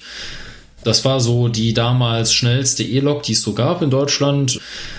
Höchstgeschwindigkeit 150. Ja, ne, also war ja schon jetzt nicht so langsam. Es war halt immer die Frage, ähm, wie kriege ich jetzt die Spannung aus dem Netz äh, in die Lok rein? Was muss ich dafür machen, dass die Lok überhaupt fährt und so weiter und so fort. Und äh, man hatte sich ja schon im Vorhinein äh, committed, ein 15 kV-Netz Wechselstrom in Deutschland zu betreiben mit einer damals noch vorhandenen Frequenz von 16 Drittel Hertz. Und da stellt sich natürlich jetzt so der geneigte Zuhörer die Frage, Moment mal, 15 kV ist ja schon gut, aber was sind denn 16 Drittel Hertz? Warum denn ausgerechnet 16 Drittel Hertz? Warum nicht wie im normalen Haushaltsnetz 50 Hertz? Ne? Könnte man ja machen. Man könnte ja einfach das ganz normale öffentliche Stromnetz anzapfen und da halt nicht 230 Volt draus machen, sondern 15.000 Volt. Aber die Frequenz muss ich dafür nicht verändern, nicht unbedingt. Ist ja trotzdem, Strom ist doch Strom. Ja, das Problem war damals, dass diese ersten Wechselstrommotoren, die dann auch Leistung hatten und mit denen man auch schnell fahren konnte, das waren halt Riesenteile.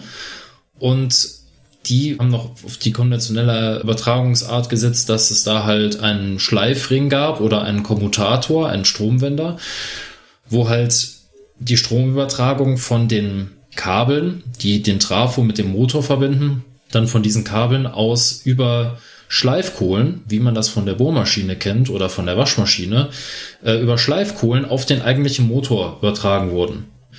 Und bei größeren Motoren spricht man dann halt auch gerne von Bürsten statt nur von Kohlen. Und aus irgendeinem Grund hatten die damals das Riesenproblem, dass mit 50 Hertz, dass es da extreme Funkenbildung gab, wenn sich dieser Motor gedreht hat und wenn dieser Motor da gearbeitet hat.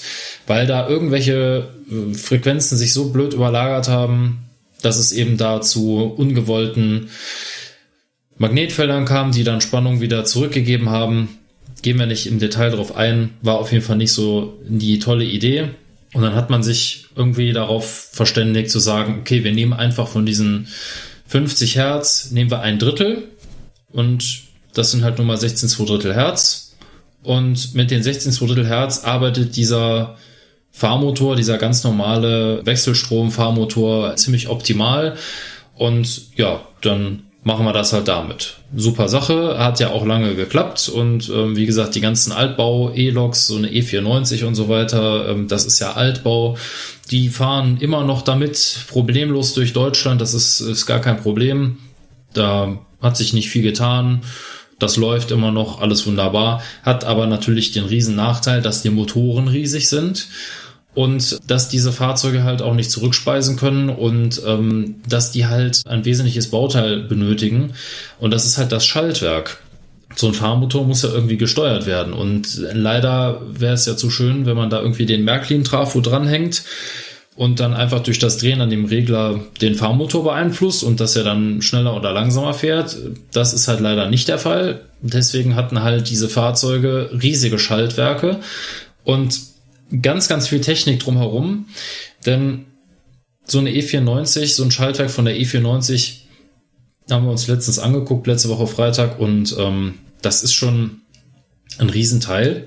Da sind riesige Schalter dran für die einzelnen Fahrstufen und grundsätzlich, so ein Schaltwerk ist ja eigentlich relativ einfach. Es gibt ähm, an, an einer Stelle ähm, für Fahrstufe 1, da wird wenig Spannung an den Fahrmotor weitergeleitet und bei Fahrstufe 20, sagen wir jetzt einfach mal, wird die Maximalspannung an den Fahrmotor geleitet. Je mehr Spannung, desto schneller fährt der Motor oder desto schneller dreht sich der Motor, desto schneller fährt die Eisenbahn. Eigentlich eine super Sache. Blöd halt nur, dass das stufenweise geschaltet werden musste damals noch, weil man halt eine stufenlose Schaltung noch nicht ermöglichen konnte. Das hatte den Nachteil, dass die Lok theoretisch, wenn man das Stufe für Stufe schalten würde, immer mit so einem Rucken durch die Gegend fährt. Also wenn ich von einer Stufe in die nächste gehe, gibt es einen Schaltruck. Ja, weil der Fahrmotor von jetzt auf gleich oder die, die Fahrmotoren, es sind ja nicht immer nur einer, bei der E94 sind es ja bis zu sechs Stück, die bekommen schlagartig mehr Strom und der Motor reagiert natürlich darauf und gibt schlagartig mehr Gas. Ja, also das ist ungefähr so, als würde man beim Auto von Leerlaufdrehzahl äh, einfach Vollgas geben und es geht ein Ruck durch das Auto und das Auto fährt los. Ist unangenehm. Ist aber nicht nur unangenehm für den Fahrgast, sondern belastet natürlich auch das Material. Wir hatten ja in den vorigen Geschichten mal über sowas wie Zug- und Stoßanrichtungen gesprochen. Dieser Schalldruck geht natürlich auch ähm, über die Kupplung zum ersten Wagen, zum zweiten Wagen, zum dritten Wagen und immer so weiter. Und das ist natürlich belastend fürs Material, wenn so eine Lok äh, mehr oder weniger hoppelnd durch die Gegend fährt, ist natürlich nicht zielführend. Und dann hat man sich diesen Feinwähler bei der E94 ausgedacht, der halt super interessant ist. Und es gibt auch noch andere Techniken, wo halt ähm, bis zur 111 verschiedene Techniken angewandt wurden, um diesen Übergang zwischen einer Schaltstufe und der nächsten irgendwie zu glätten, irgendwie so ein bisschen äh, entspannter zu machen. Und bei den späteren Fahrzeugen hat man das mit Widerständen gemacht. Das heißt, es gab einen, einen Überschaltwiderstand, wo dann halt dieser, diese Spannung, sage ich mal, ein bisschen abgepuffert wurde, dieser, diese Spannungsdifferenz. Und ganz am Ende bei den Schaltwerken von der Baureihe 110 oder auch bei der von der Baureihe 111 hat man dann irgendwann dafür Thyristoren benutzt. Ja, da ging das auf einmal los, dass man mit Elektrotechnik gearbeitet hat oder mit Elektronik. Und dieser krasse Unterschied, den haben wir letzte Woche Freitag bei diesem Lerngang, Techniklehrgang halt gesehen. Da stand eine Elver, die mit einem Thyristor-Schaltwerk arbeitet und daneben stand eine E94, die mit einem Schaltwerk arbeitet, was fast den kompletten Maschinenraum einnimmt. Und ähm, konnten halt auch mal daran drehen, haben halt gesehen, wie sich das bewegt, was da so passiert. Ja, es ist halt schön zu sehen, wie der technische Fortschritt nicht nur dafür gesorgt hat, dass Bauteile kleiner werden, sondern auch, dass das Schalten von Strömen leichter wird, dass so eine Lok sanfter anfährt, dass es da nicht so viel Verschleiß gibt an irgendwelchen Trennmessern oder ähm, Trennschützen. Das ist einfach eine, eine, eine super Sache gewesen. Und mittlerweile sind wir ja an dem Punkt, dass es bei Drehstrommotoren ähm, fast gar keinen Verschleiß mehr gibt. Auf jeden Fall nicht durch das Schalten von irgendwelchen Strömen großartig Verschleiß gibt. Und ähm, diesen technischen Unterschied zu sehen, das ist einfach wirklich eine tolle Sache. Ja, soweit wollte ich da mal drauf eingehen. Ja, dann Dankeschön. Ich hab mal in Koblenz auch das mit dem Feinwähler. Das ist schon interessant, wenn sich das so, so im Kreis dreht. Mhm. Das ist schon interessant, wenn man sich das äh, wirklich peu à peu der Entwicklung nach äh, anschauen kann. Ja, Ganz ehrlich würde ich es am liebsten mal äh, in live sehen. Also ich würde mir auch gerne die 94er da angucken bei euch. ja, dann komm vorbei. Das kriegen wir ja geregelt. Äh, ja, wann hast du Zeit? Äh, später. Kriegen wir schon geregelt, keine Sorge. ja. Also es ist ähm, von den Größen der Fahrmotoren, da macht man sich äh, keine Vorstellung. Du stehst, äh, du, du siehst bei dieser E94 den Fahrmotor, der ist halt klar in, in dem Drehgestell verbaut, in dem Lokkasten verbaut, aber du siehst halt, wo der unten anfängt und du siehst, wo er oben aufhört. Und dann stellst du dich daneben und denkst dir, ja, also der ist locker mal so groß wie ich, so ein Meter 80 ist Ja. der groß. Und der Ausbilderkollege, mit dem ich das äh, gemacht habe, der hat mal so ein, so ein äh, so ein Gewicht eingeworfen, das kann ich jetzt nicht verifizieren, ob das stimmt, aber ich glaube es ihm einfach mal, ähm, dass so ein Fahrmotor dreieinhalb Tonnen wiegt. Einer. Und davon hat so eine E94 sechs Stück. Und das ist schon, also das ist ein Riesenmotor, das glaubt man nicht.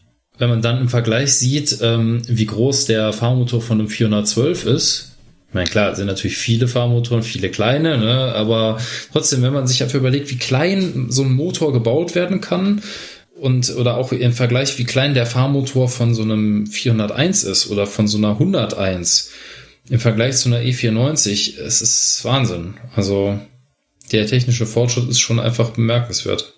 Ja, ja, da hast du ja dann das Gefühl so, ja, das ist jetzt dann im Verhältnis mittlerweile so ein Elektromotor aus dem Baukasten für zu Hause, ne? Hier aus dem Kosmos-Set. Ja. Hieß das Kosmos, ich glaube, ne? Diese Elektrobaukästen.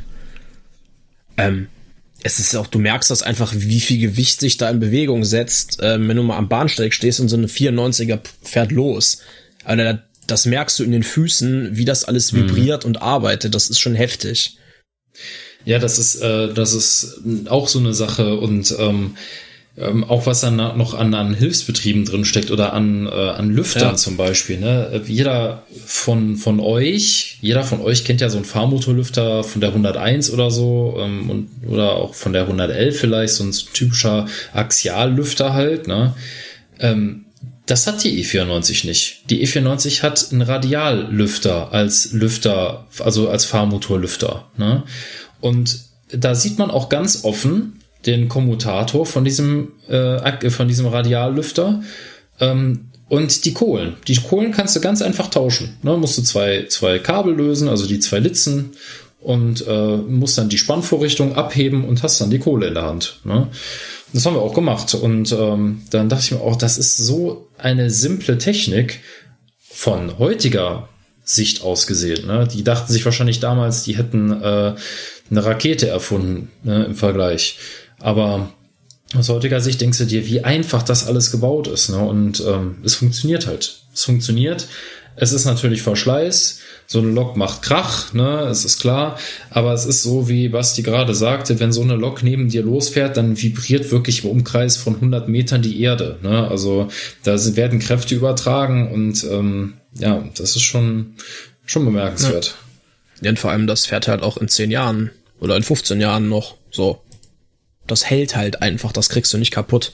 Ja, da, da kann man von ausgehen, ja. Gut, dann macht man die Geschichte einen Haken und springen in die Presseecke. Und wenn ich mir die Artikel, die wir hier haben, so angucken, dann ist das heute sehr themenmäßig einseitig. Das ist ja quasi ein, ein Follow-up, eine, eine Weiterberichterstattung. Wir haben euch ja versprochen, wir bleiben dran. Genau. Und wie es weitergeht, sehen Sie gleich nach der nächsten Maus. Ne, nee, warte, falsche Sendung. Ähm, Na, nicht ganz. Genau, und zwar, worum geht's in der Presseecke? Es geht um äh, den Nahverkehr, den Schienenpersonennahverkehr und da um äh, ein bestimmtes Unternehmen des äh, Nahverkehrsbereichs, das in den letzten Wochen und Monaten immer wieder schon mal für Schlagzeilen sorgte, weil es Schlagseite hat. Und zwar, es geht mal nochmal um Abellio und um das, was da so im Hintergrund aktuell passiert. Ja, jetzt muss man nochmal so als kleiner Recap oder als kleine Auffrischung wissen, Abellio, das ist ja nicht Abellio und Ende, sondern Abellio besteht ja aus mehreren Bereichen. Ne? Also es gibt ja Abellio NRW, es gibt Abellio, wie heißen sie, Mitteldeutschland, glaube ich, offiziell, und äh, Abellio Baden-Württemberg. Also das sind so die drei Geschäftsbereiche von Abellio Rail Deutschland. So. Ja, die kriseln alle vor sich hin und da geht's jetzt dann heute so ein bisschen drum, wie sieht da jetzt für welches Bundesland und für welchen Geschäftsbereich aktuell so die Zukunft aus. Das Ganze geht übrigens schon, ich hatte nochmal nachgeschaut, seit dem 30. Juni. Am 30. Juni haben sie in Anführungszeichen Insolvenz beantragt. Und wir hatten dann in Zugfunk Folge 50 drüber berichtet. Genau.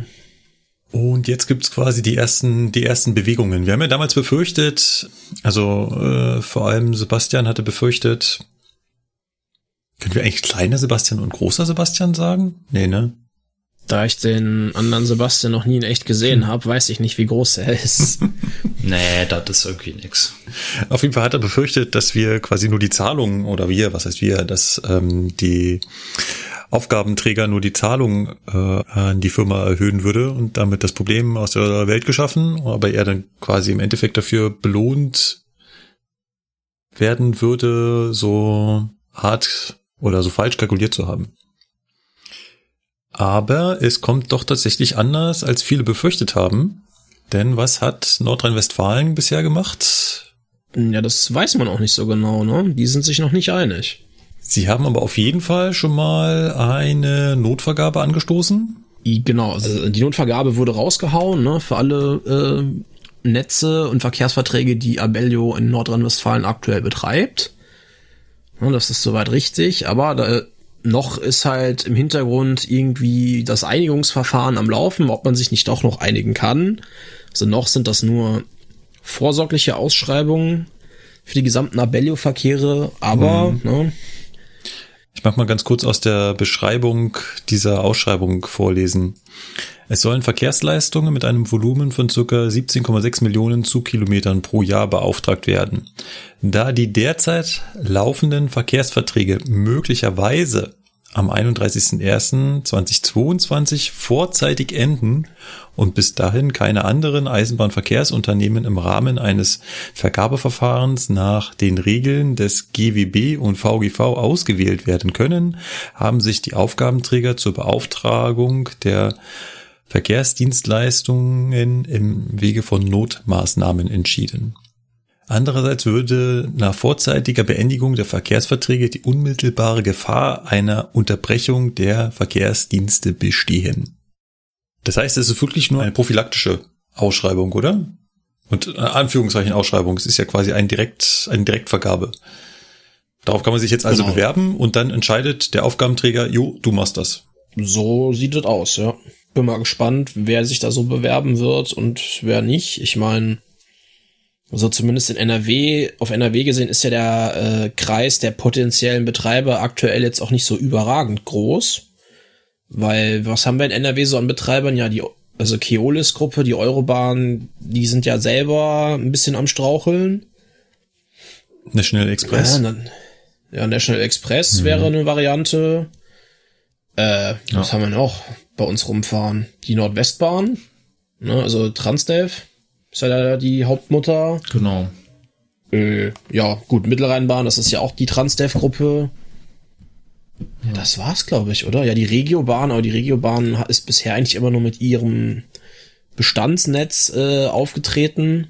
Ähm, ja, ansonsten wüsste ich jetzt tatsächlich nicht, wer da noch großartig in Frage kommen könnte. Also wird man sehen, ne? Vielleicht dann irgendwie ein Unternehmen, was wir jetzt nicht auf dem Schirm haben. Vias gibt's ja auch noch aktuell in NRW, aber mal schauen. Bleibt spannend, wer das dann tatsächlich abdecken können Kreisbahn. soll. Zum Ja. Beispiel. Also ich bin echt gespannt, was das gibt. Aber ich finde es eigentlich schon schön zu sehen, dass da nicht der einfache Weg gegangen wird. Definitiv. Dann erhöhen wir einfach die Zahlungen. Ansonsten würdest du das ja im Zweifelsfall auch immer weiter treiben, ne? Also das ist ungefähr so wie, äh, also ich, ich pauschalisiere das jetzt mal ein bisschen. Das ist ungefähr so, als würdest du einer Forderung von deinem Kind immer nachgeben. Ne? Dann dehnt sich diese Forderung halt aus, ne? Und dann ja, hat er bisher immer geklappt, ne? Wenn ich äh, drohe, irgendwie das und das zu machen, dann äh, ja, dann, Ja. wenn da nachgegeben wird, passt ja alles, ne? Ja. Und das ist halt irgendwie nicht so der richtige Weg. Ja. Ne? Deswegen ist eigentlich ganz gut, dass mal gesagt wird, ja, dann müssen wir uns jetzt eine Lösung überlegen. Und im Zweifelsfall übernimmt äh, das halt jemand anderes, ne? Die, diese Leistungen. Ja. Aber wir warten ab. Genau, das war Nordrhein-Westfalen. Jetzt haben wir noch Sachsen-Anhalt. In Sachsen-Anhalt sind sie leider auch noch nicht viel weiter. Man geht in Sachsen-Anhalt davon aus, dass man in zwei Jahren alle Leistungen, die Abellio momentan fährt, bereits ausschreiben wird, entgegen der ursprünglichen Laufzeit bis 2030. Wie aber der Betrieb bis dahin aufrechterhalten wird, ist noch nicht so ganz klar. Das hingegen funktioniert in Baden-Württemberg deutlich besser. Dort hat man schon Nägel mit Köpfen gemacht und hat Abellio einfach aufgekauft. Das heißt, das landeseigene Unternehmen SWEG Südwestdeutsche Landesverkehrs GmbH. Genau. Ja, die hat kurzerhand oder ist gerade dabei, die Abellio in Baden-Württemberg einfach aufzukaufen. Ich zitiere hier mal aus einem Artikel der Badischen Neuesten Nachrichten vom 26. Oktober, also aktuell fünf Tage alt. Hier steht, Sofern bis Ablauf einer zweiwöchigen Frist keine Beschwerden eingelegt werden, wird der Plan Bestätigungsbeschluss rechtskräftig. Danach gehen die Geschäftsanteile an die SWEG über. Geschäftsanteile sind hier also gemeint die Geschäftsanteile der Abellio. Aktuell ist allerdings noch unklar, wie viel die SWEG dafür bezahlt hat. Gucken, ob wir das irgendwann auch noch rausfinden. Und auch hier geht man den Weg, dass der Verkehrsvertrag dann vorzeitig beendet wird und voraussichtlich in zwei Jahren eine neue Ausschreibung kommt. Ich weiß nicht, äh, ob die Ausschreibung dann erst in zwei Jahren kommt oder ob sie jetzt schon an der Ausschreibung arbeiten, damit sie dann in zwei Jahren beginnt, also der neue Verkehrsvertrag beginnt. Da müssen wir mal schauen. Genau. Das war jetzt quasi ein Zwischenbericht, wie der aktuelle Stand ist.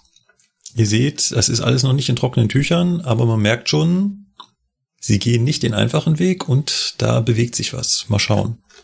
Vielleicht ist es den, den Verantwortlichen wichtig, dass sie hier keinen Präzedenzfall schaffen. Ne? Das ist das, was Lukas gerade mit dem Kind meinte. Ja.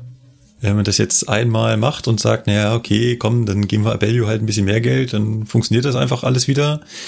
Dann kommen danach die nächsten und sagen, übrigens, uns geht's auch schlecht. Mhm. Wir sind die ja, kurz vor genau. Insolvenz. Richtig, du würdest ja dann dieses äh, möglichst niedrig bieten und nachverhandeln Modell nur noch bestärken. Ja. Gut. Ja, wir werden berichten, wenn sich was Neues ergeben hat. Genau. Abgesehen davon war in der letzten Zeit auch in der Presse die S-Bahn in Hamburg. Allerdings glauben wir, wir haben uns schon genug dazu geäußert, was das autonome Fahren von Zügen angeht. Unsere Meinung dazu finden Sie in den vorherigen Folgen. Die hat sich auch nicht geändert, auch wenn da jetzt für, was waren es, 60 Millionen Euro vier, vier Züge an den Start gegangen sind. Aber auch da schauen wir natürlich, was passiert und wie das da weitergeht. Genau. Und ob man da vielleicht hört, ob es läuft, ob es nicht läuft, ob es besonders gut läuft, wie oft der Lokführer eingreifen muss, der an Bord ist. Mal schauen. Genau, ne? Wenn sich da irgendwas Berichtenswertes äh, tut, dann hört es hier auch. Gut, dann äh, hätten wir die heutige Presseecke fertig. Und dann kommt jetzt eigentlich nur noch ein großer Klumpen und ein großer Berg. Ein großer Berg kommt jetzt. Das Feedback. Können wir da irgendwie mal so ein Bam Bam Bam Sound einspielen? Bam, Bam Bam Bam. Ja, Irgendwie, hier bitte dramatischen Soundeffekt einfügen. genau. Äh, Weil da hat sich ein bisschen was angestaut. Ja, ähm, es wäre halt schade, wenn wir vieles davon einfach verfallen lassen würden, denn weil da halt doch erstmal Arbeit drin steckt und das zu schreiben und auch das jeweils immer rauszusuchen und sich darüber Gedanken zu machen und andererseits natürlich auch viele interessante Themenideen und Fragen drin stehen, an denen vielleicht auch alle anderen interessiert sind. So zum Beispiel bei der Frage von Martin Acker, der Bahnchef AD. Erinnert ihr euch, vor langer, langer Zeit haben wir über den Landrückentunnel ähm, uns unterhalten und ich habe gesagt, ich mache mir immer so einen Spaß daraus, wenn ich da mit Teilnehmern durchfahre, ihnen die Aufgabe zu geben, zählt mal bitte die Anzahl der Notausgänge. Ja. Weil das Ding ist mit knapp elf Kilometern halt ziemlich lang und viele Notausgänge sind da nicht zu sehen. Während an anderen Tunneln neuerer Bauart du die quasi im Abstand von weiß nicht, ein, zwei Kilometern hast, wo immer sehr schön dieses äh, Notausgangsschild äh, zu erkennen ist, ist das halt im Landrückentunnel sehr schwer zu erkennen. Und wir haben halt darüber philosophiert, wie viele Notausgänge da denn überhaupt drin sind. Und da hat der Martin eine interessante Quelle aufgetan und zwar einen Unfalluntersuchungsbericht, der hier tatsächlich die Rettungsmaßnahmen und die Rettungsmöglichkeiten im Tunnel beschreibt und zwar gibt es zwei Rettungsstollen. Der eine ist 636 Meter lang und 7,8 Kilometer vom Nordportal entfernt und der andere ist südlich 174 Meter lang und 1500 Meter vom Südportal entfernt. Außerdem sind neben jedem Gleis, also rechts und links, ein 1,20 Meter breiter Fluchtweg. Finde ich auch ein netter Fakt, denn immer wenn man da durchfährt, hat man nicht das Gefühl, dass rechts und links noch 1,20 Meter Platz ist.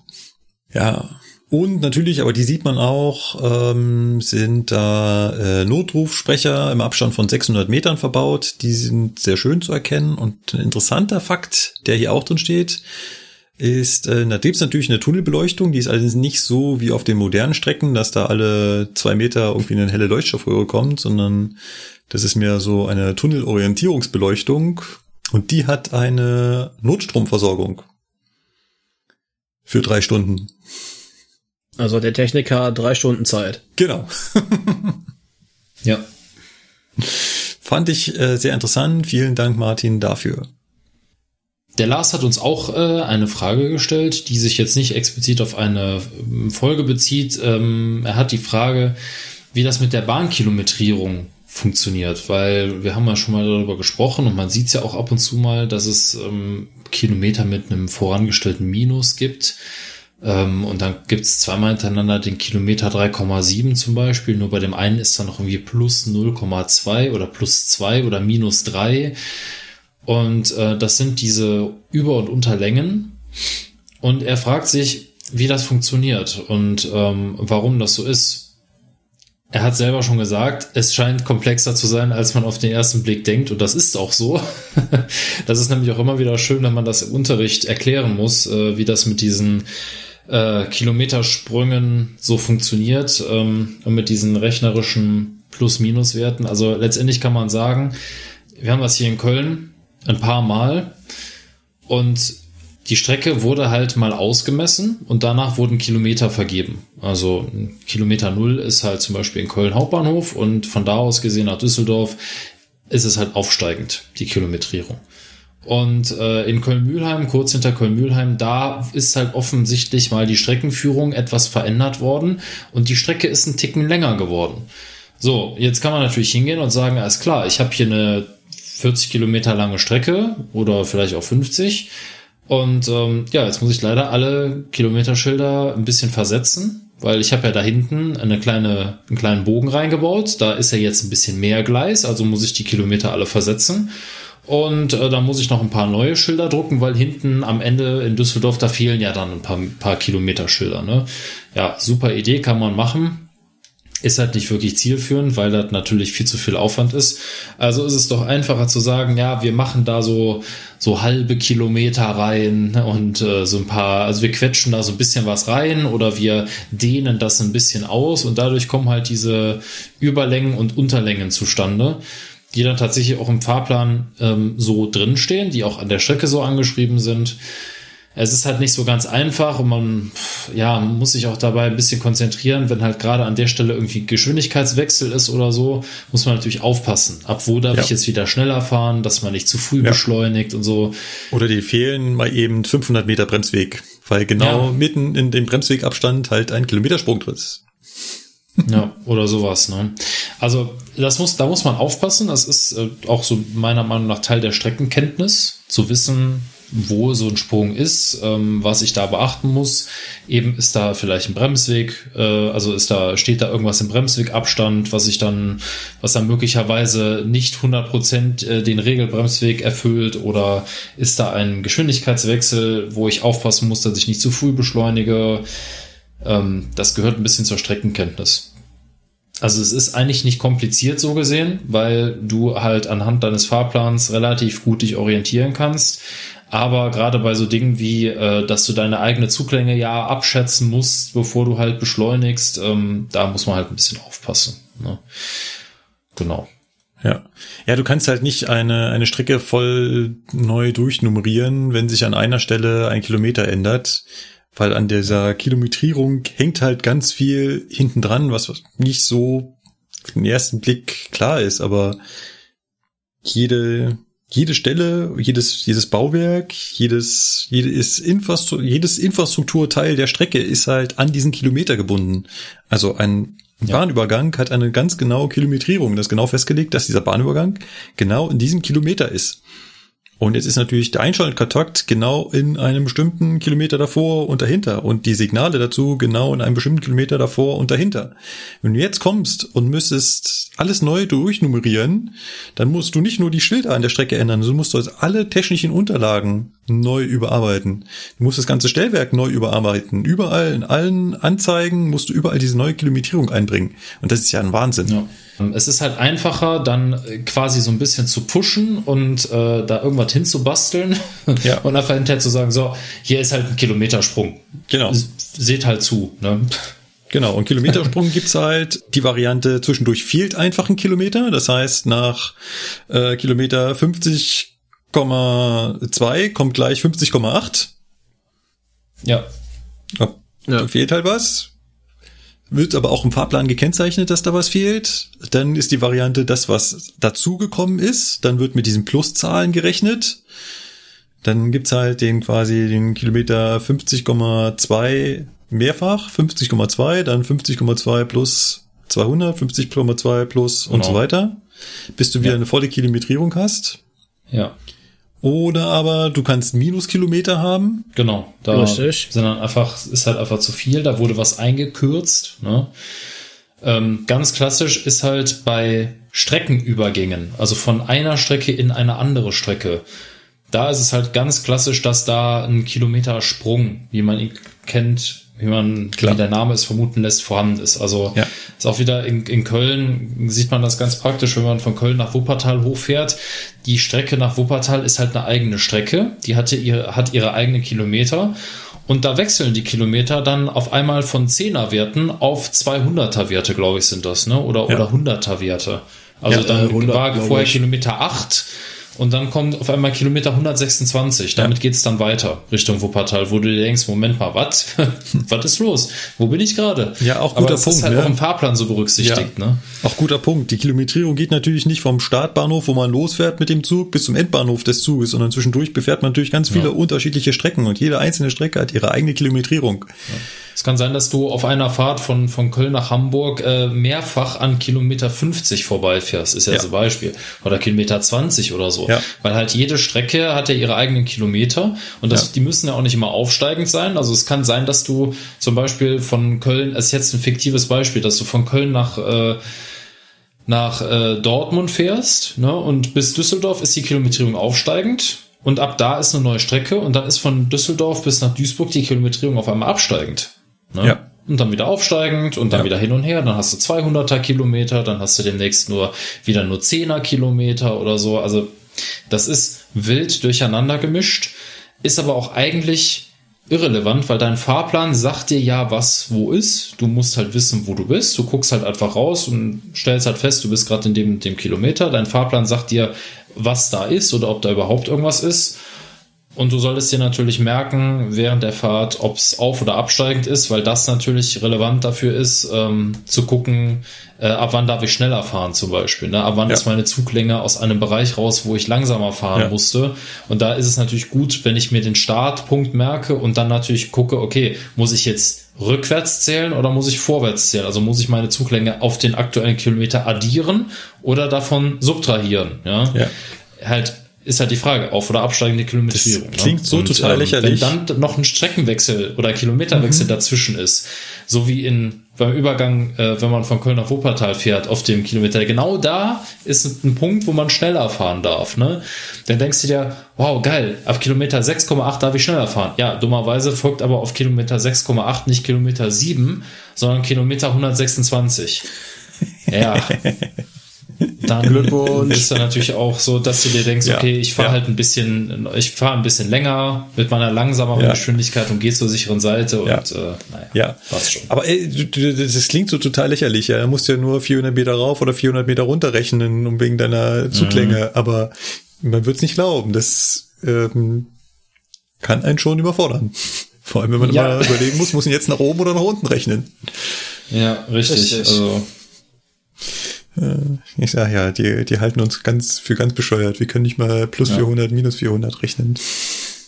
ja, aber das ist auch immer schön mit Azubis oder so, wenn man dann fährt und man dann die Frage stellt, so, du darfst ja gerade 120 fahren, ab wo darfst du denn wieder schneller fahren? Und dann äh, guckt er in seinem Fahrplan nach und sagt ganz stolz, ab Kilometer so und so. Dann sag ich, ja gut, und äh, wann darfst du beschleunigen? Äh, hm, ist das jetzt hier aufsteigend oder absteigend? Ja, ist das eine Frage oder eine Antwort? Ne? Und dann, ja, du musst dann erstmal so gucken, rausgucken, ah, ist absteigend, ja. Ja, sag ich, ja, du musst dafür nicht rausgucken. Ein Blick in den Fahrplan reicht, um dir, um zu verraten, ob auf- oder absteigende Kilometrierung, ne? Aber es ist nicht so trivial, ne? Deswegen muss er schon lernen. Gut, der nächste. Der Jannis hat uns geschrieben. In Großbritannien soll die Privatisierung ja jetzt wieder stark zurückgefahren werden. Dann hat er noch einen netten BBC-Link eingefügt, den klatschen wir euch in die Shownotes rein. Und da geht's dann im Endeffekt darum, dass in Großbritannien jetzt ein staatseigenes Unternehmen namens Great British Railways gegründet wird, das die Infrastruktur unterhält, die Fahrpreise festlegt und die Fahrkarten verkaufen wird. Die Verkehrsleistungen jedoch werden durch private Anbieter erbracht. Ja. Er schreibt jetzt dann, das klingt für ihn wie das System im deutschen Nahverkehr mit verschiedenen Aufgabenträgern, nur halt landesweit. Ja, das Ja. Das Modell kommt dann war auch mein erster vor. Gedanke, ja. Beziehungsweise haben das Richtig. nicht auch schon jemand gefordert in äh, Deutschland für den Fernverkehr, dass DB-Netz DB-Netz bleiben soll, aber DB Fernverkehr dann halt privat agieren soll? Ja, mindestens ein äh, Beteiligter in den Koalitionsverhandlungen. Ja, es gab, war ja auch schon so weit, dass man Fernverkehrslinien konzessioniert. Ne? Ja. Also von Ja. daher, Ja. ähm, äh, es gibt es gibt solche Überlegungen, ja, aber nein. Nun gut, kommen wir zu unserem Eisenbahner 1609 und seiner nummerierten Liste. Erstens fragt er nach dem Stellwerksimulator, der heimlich im Hintergrund von Ipes on Air gespielt wurde. Was war denn das? Das will Was? er auch spielen. Was? Wird das möglicherweise immer noch ab und zu hier gespielt? Nein. Äh, kennt ihr die, die äh, URL dazu noch? Zu welchem von beiden? Ich habe mich bewusst rausgehalten, um genau das zu vermeiden. Das war Stellwerksim.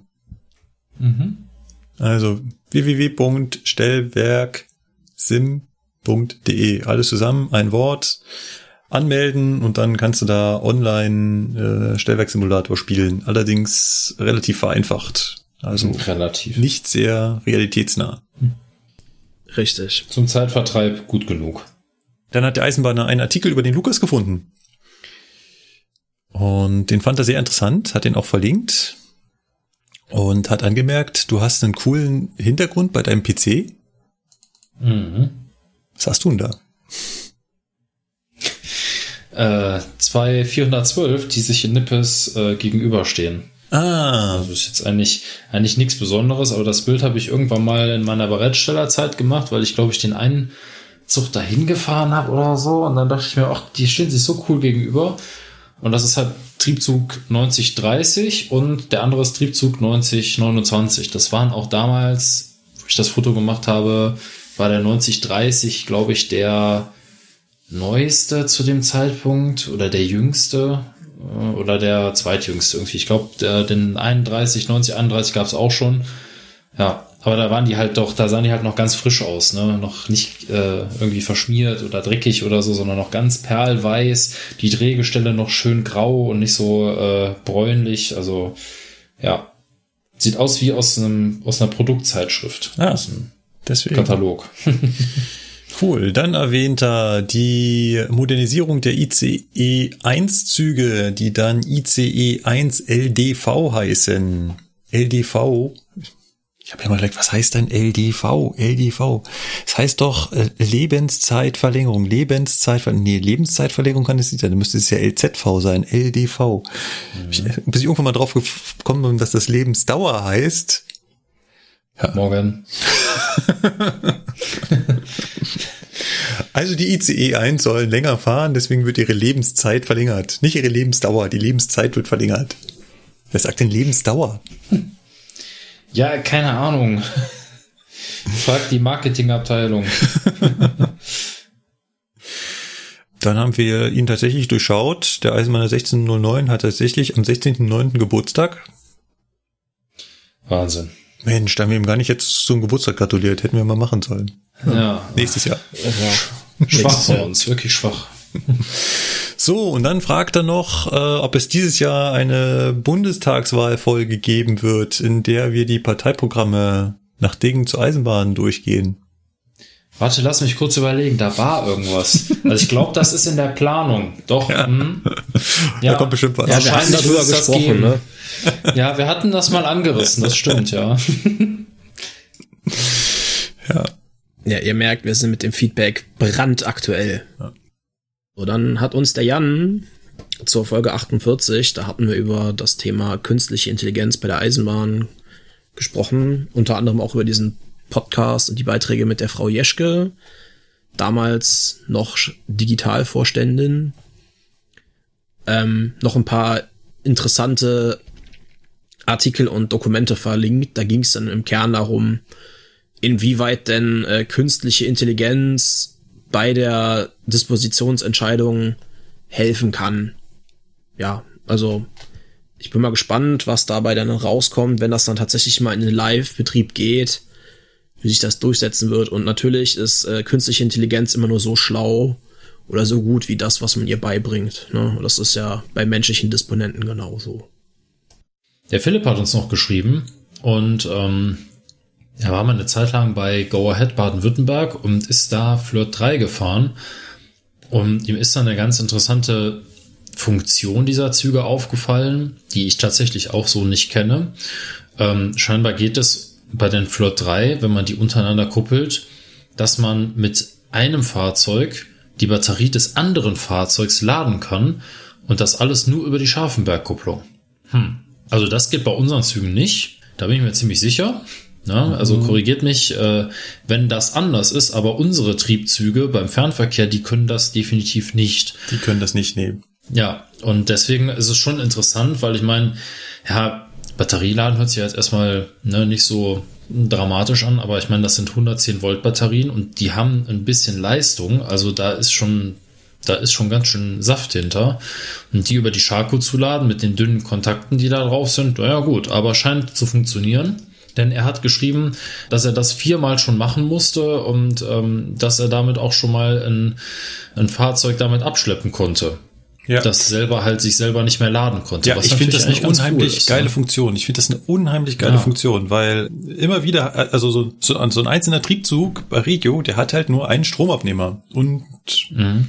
wenn irgendwas mit diesem Stromabnehmer ist, der aus Gründen nicht mehr hochkommt, dann kannst du halt die Batterie dieses Fahrzeugs nicht mehr laden. Und wenn die nicht mehr genug Spannung liefert, dann hast du zwar einen wunderschönen Zug, kannst ihn aber nicht mehr bewegen. Und wenn dann der vordere Triebzug einfach nach hinten wenigstens eine Batterieladung schickt, würde das schon, schon, schon ausreichen. Ich will ja nicht, dass der hinten mit dem Strom fährt. Er soll einfach nur das Licht anhaben können und die Türen auf und zu machen. Der soll halt irgendwie auf dem notwendigsten Mindestmaß am Leben gehalten Ja. werden. Und ich finde es faszinierend, dass das so gut wie kein aktuelles Fahrzeug äh, hinkriegt. Ich habe eine Diskussion mit ein paar Kollegen schon immer wieder, dass wir quasi nach Fahrzeugen suchen, die das können und haben rausgefunden, dass das der 425 auch schon konnte. Ach, Ja. okay. Es äh, steht auch, also wir haben irgendwo eine Unterlage gefunden, äh, wo das drin stand. Ach, total spannend, ja. Aber eigentlich eine ganz nette Funktion. Also der 425, der schleift seine Batterieschiene durch. Ja. Oder Ja. Interessant. Ja, weil das sind so Sachen, ja, das sind zwar nette Funktionen, ähm, aber warum hat man die bei so wenig Fahrzeugen realisiert? Ich meine, ne, es ist so. Das würde mich mal interessieren, ja. Also ich fände das cool. Ja. Also wenn ich Ja. einen ICE bestellen würde, ich würde das da in die Bestellung mit reinschreiben, dass ich bitte über die Sharko die Batterieladung zur Verfügung stellen kann, ja. damit ich den anderen vielleicht aufrüsten kann. Das wäre auf jeden Fall eine, eine große Erleichterung in äh, gerade im Abschleppfall. Ja. Ne? Also Definitiv. Es gibt halt, es, äh, gerade auch innerhalb der Bereitstellung hatten wir es ja immer wieder, dass wir die komplett batterietoten Züge ähm, dann schleppfertig machen mussten, dann teilweise mit anderen Triebzügen, dann äh, nur mechanisch gekuppelt und dann reingeschleppt in die Halle und oder mit einer Hilfslok dann da rumfummeln mussten und jedes Mal die Federsprecher von Hand lösen und so ein Quatsch, ne? Also, ah. Ja, ist viel schöner gewesen. Triebzug, baugleicher Triebzug dran. Ja. Einmal kurz ein bisschen in die Batterie reinbuttern, dann Ja. Federspeicherbremse lösen, drücken und den dann einfach mitschleppen. Fertig. Ja. Nein. naja, egal. Gut, kommen wir zum anonymen Hasen.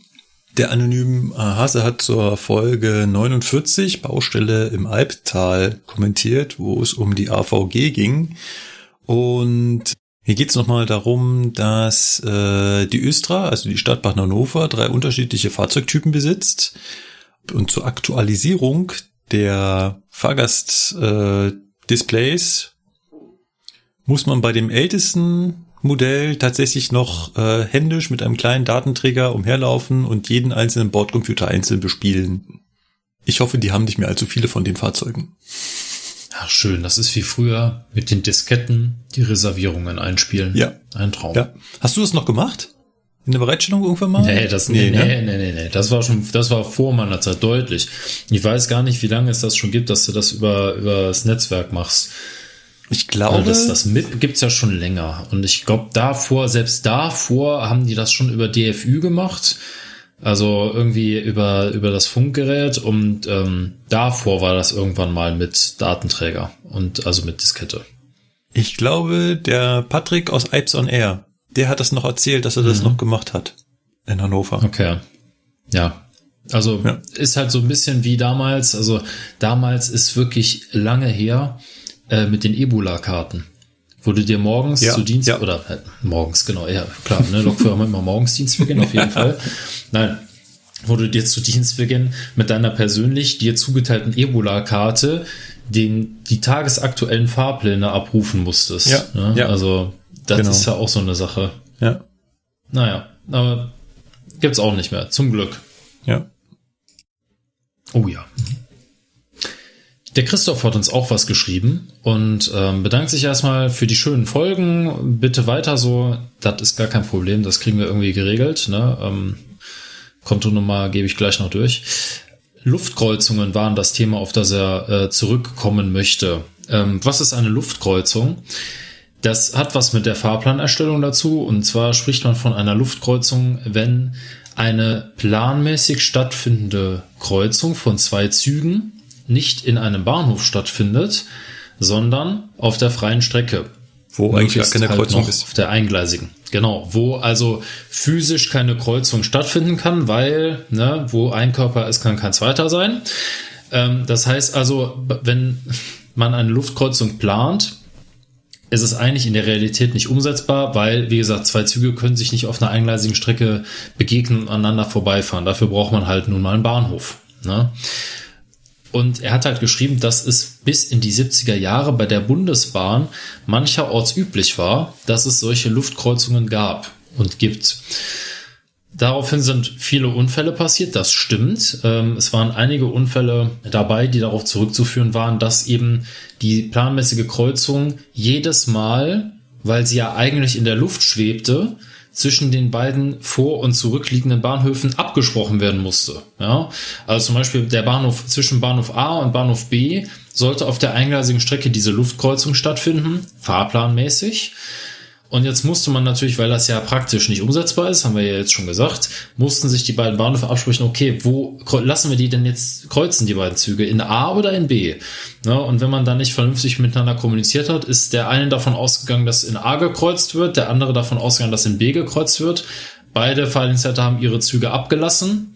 Und dann ist die Luftkreuzung leider doch erfolgt, aber halt nicht so, wie es man es wollte. Ja. Und deswegen wurde das tatsächlich auch irgendwann verboten, solche Luftkreuzungen zu planen auf solchen Strecken. Das halte ich auf eine ziemlich dämliche Idee. Ja, das ist eine ziemlich dämliche Idee. Witzigerweise war es letztens so, wo ich mit meinen Azubis unterwegs war, waren wir in Norddeich und sind mit dem Dosto zurückgefahren und stehen im Bahnhof Norden. Und zwischen dem Bahnhof Norden und dem Bahnhof Marienhafe ist die Strecke eingleisig. Und ja, wir stehen in Norden und kriegen keine Ausfahrt. Und die Abfahrtzeit ist herangerückt. Und ähm, ja, dann kam nach fünf Minuten Standzeit der Gegenzug. Und dann habe ich mal so geguckt, wann der planmäßig in Norden sein sollte. Und der war pünktlich. Das heißt also, wir hatten eine Abfahrtzeit in unserem Fahrplan, die vier Minuten vor der Ankunftszeit des Gegenzuges liegt. Das Blöde ist nur, wenn man das zurückrechnet, wenn wir vier Minuten vorher abgefahren werden, wären wir uns halt planmäßig auf der freien Strecke begegnet. Und das ist halt eine Luftkreuzung. Das heißt also, da ist bei der Fahrplanerstellung wohl irgendwas passiert. Also wir sind mit vier Minuten Verspätung abgefahren. Er war pünktlich. Er war aber auf der eingleisigen Strecke. Das heißt also, ähm, wir hätten, wir mussten warten. Es ging gar nicht anders. Aber es Ja. ist schon, ist schon komisch. Ne? Also irgendein Fehler muss da wohl unterlaufen sein. Es hat am Ende des Tages aber nichts ausgemacht, weil der Fahrzeitpuffer so groß ist, Ja, dass ja. äh, wir trotzdem am nächsten Halt wieder pünktlich waren. Also, aber trotzdem, da habe ich mir auch gedacht, hm, das ist eine Luftkreuzung. Ja, Kenne ich, kenn ich so ähnlich, nicht als Luftkreuzung, sondern als Luftüberholung, aber genau so erlebt. ja oder sowas. Ja, auch dass, sowas. äh, hm. dass ein Zug, der planmäßig äh, vor mir abfährt, nach mir ankommt. Ich finde, Ja. Wie geht das? Ja. Also von daher, Christoph, vielen Dank für diesen schönen Einwand. Das ist echt, äh, ja, da, das ist immer noch, passiert immer noch. Also Ja. soll nicht passieren, aber wie gesagt, es passiert immer noch. Äh, kann man nur froh sein, dass wir heute, heutzutage, äh, die Stellwerkstechnik so ausgereift ist, dass man Gegenfahrten auf eingleisigen Strecken fast nicht mehr äh, machen kann. Einfach Ja. so.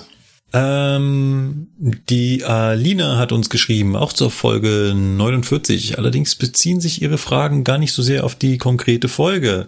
Sie hat zum einen gelesen, dass die Baureihe 412, also der ICE 4, ab August 265 fahren kann.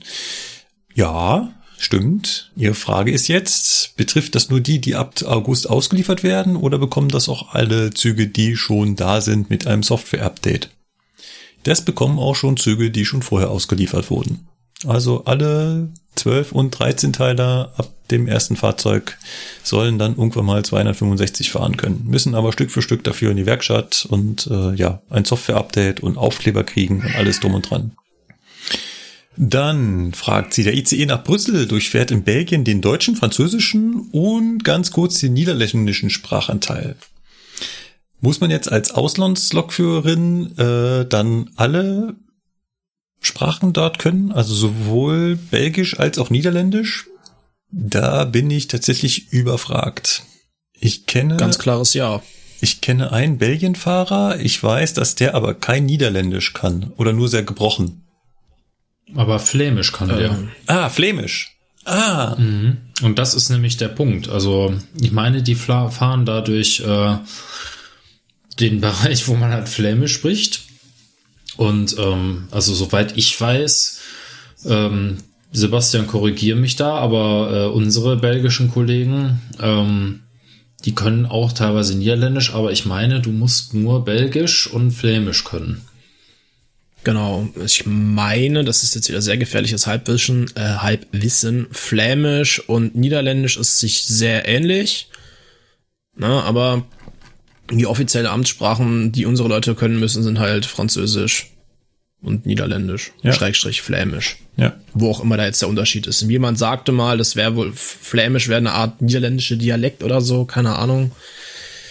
Aber jedenfalls, ja, du musst beide Sprachen können. Eine dritte Frage von der Alina. Wenn ein TF auf der Strecke zum Grundgehalt sogar 250 Euro Zulagen nicht zu versteuern bekommt, hm, ein paar von denen muss man schon versteuern, aber es gibt Zulagen, die steuerfrei sind.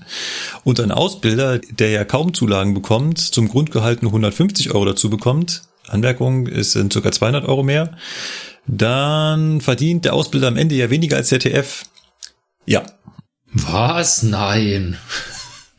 Ja, wegen des Geldes machen wir das nicht. Also weniger würde ich nicht Doch, sagen. Ich würde mal sagen, das kommt plus minus null raus bei einem Fernverkehrslokführer. Aber wenn du als Lokführer es sehr darauf anlegst, Schichten zu fahren mit vielen Zulagen, dann kriegst du noch mehr raus als der Ausbilder. Ja, dem ist so. Auch wenn wir als Ausbilder noch eine kleine Ausbilderzulage kriegen, mehr als der Streckenlokführer kriegen wir nicht im Endeffekt. Und wir sollen mehr selber labern, ne? Ja. Hm. Wir Tja. sollen mehr selber labern. Das ist krass. Ähm, Finde ich interessant. Ähm, hätte mich jetzt aber auch auf der anderen Seite gewundert, wenn so ein Feedback mal nicht kommen würde. Aber bisher war das Feedback ja durchaus positiv, dass wir uns diese Fachgäste einladen. Aber ich finde es schön, wenn man auch äh, durch die Blume mal erfährt, dass man doch äh, selber mehr erzählen soll, weil das schön ist und weil das Spaß macht. Ja. Also ich nehme das auch als Kompliment. Danke. Tatsächlich muss ich auch selber als Podcast-Hörer sagen, dass ich es eigentlich ganz angenehm finde, wenn man bei anderen Podcasts auch einfach mal nur die üblichen Podcast-Hosts hört und nicht noch immer irgendwelche Gäste, die dann irgendwie nur so semi-mikrofoniert sind, die man schwer versteht äh, und die Audioqualität nicht so gut ist. Ja, klar. Gut. Ja, Manuel ist der nächste. Genau, der Manuel ist der nächste und äh, er hat zwei Fragen zu Signalstandorten. Und zwar die erste, gibt es auf eingleisigen Strecken auch Blocksignale, sodass eine dichtere Zugfolge möglich ist? Äh, ja, das gibt es durchaus. Jetzt muss ich gerade überlegen, ich glaube auf der Strecke hier von Lünen Richtung Münster gibt es das. Da stehen in den langen eingleisigen Abschnitten mitunter Blocksignale drin. Ja, also das gibt es schon. Emden-Abelitz Aber ist sogar ein Selbstblock-Signal. Genau, Emden-Abelitz, genau. Ich war jetzt gerade überlegen, wo wir das noch haben. Da gibt es das auch. Ja, also das gibt es.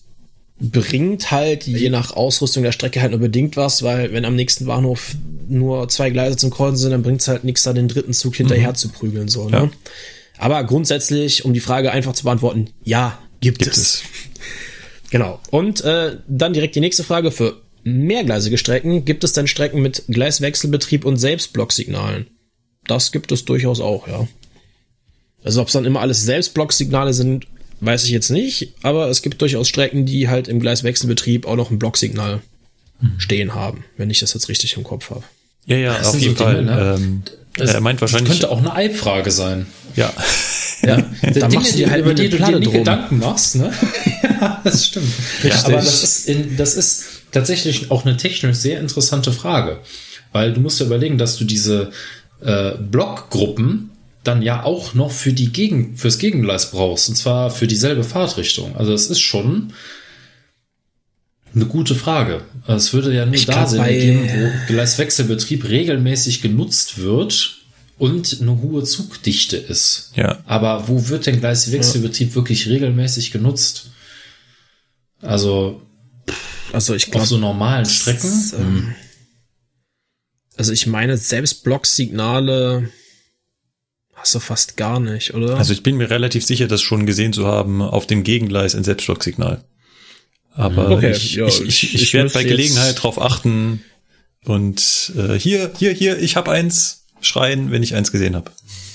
Hervorragend. mal, mal, mal ganz kurz, ne? Ein Selbstblocksignal zeigt in Grundstellung Fahrt, ne? Wenn der Block Wenn das dahinter jetzt auf frei ist. Gegengleis ist, ne? Ja, wenn das jetzt im Gegengleis ist, geht das dann einfach zwischendurch auf Rot, wenn auf dem Regelgleis dann ein Zug kommt und Ist- geht das ja. dann, wenn die Strecke frei ist, dann wieder auf grün. Das Moment, es kann natürlich, Sinn ergeben, ne? es kann natürlich auch ein Zentralblock sein, ne?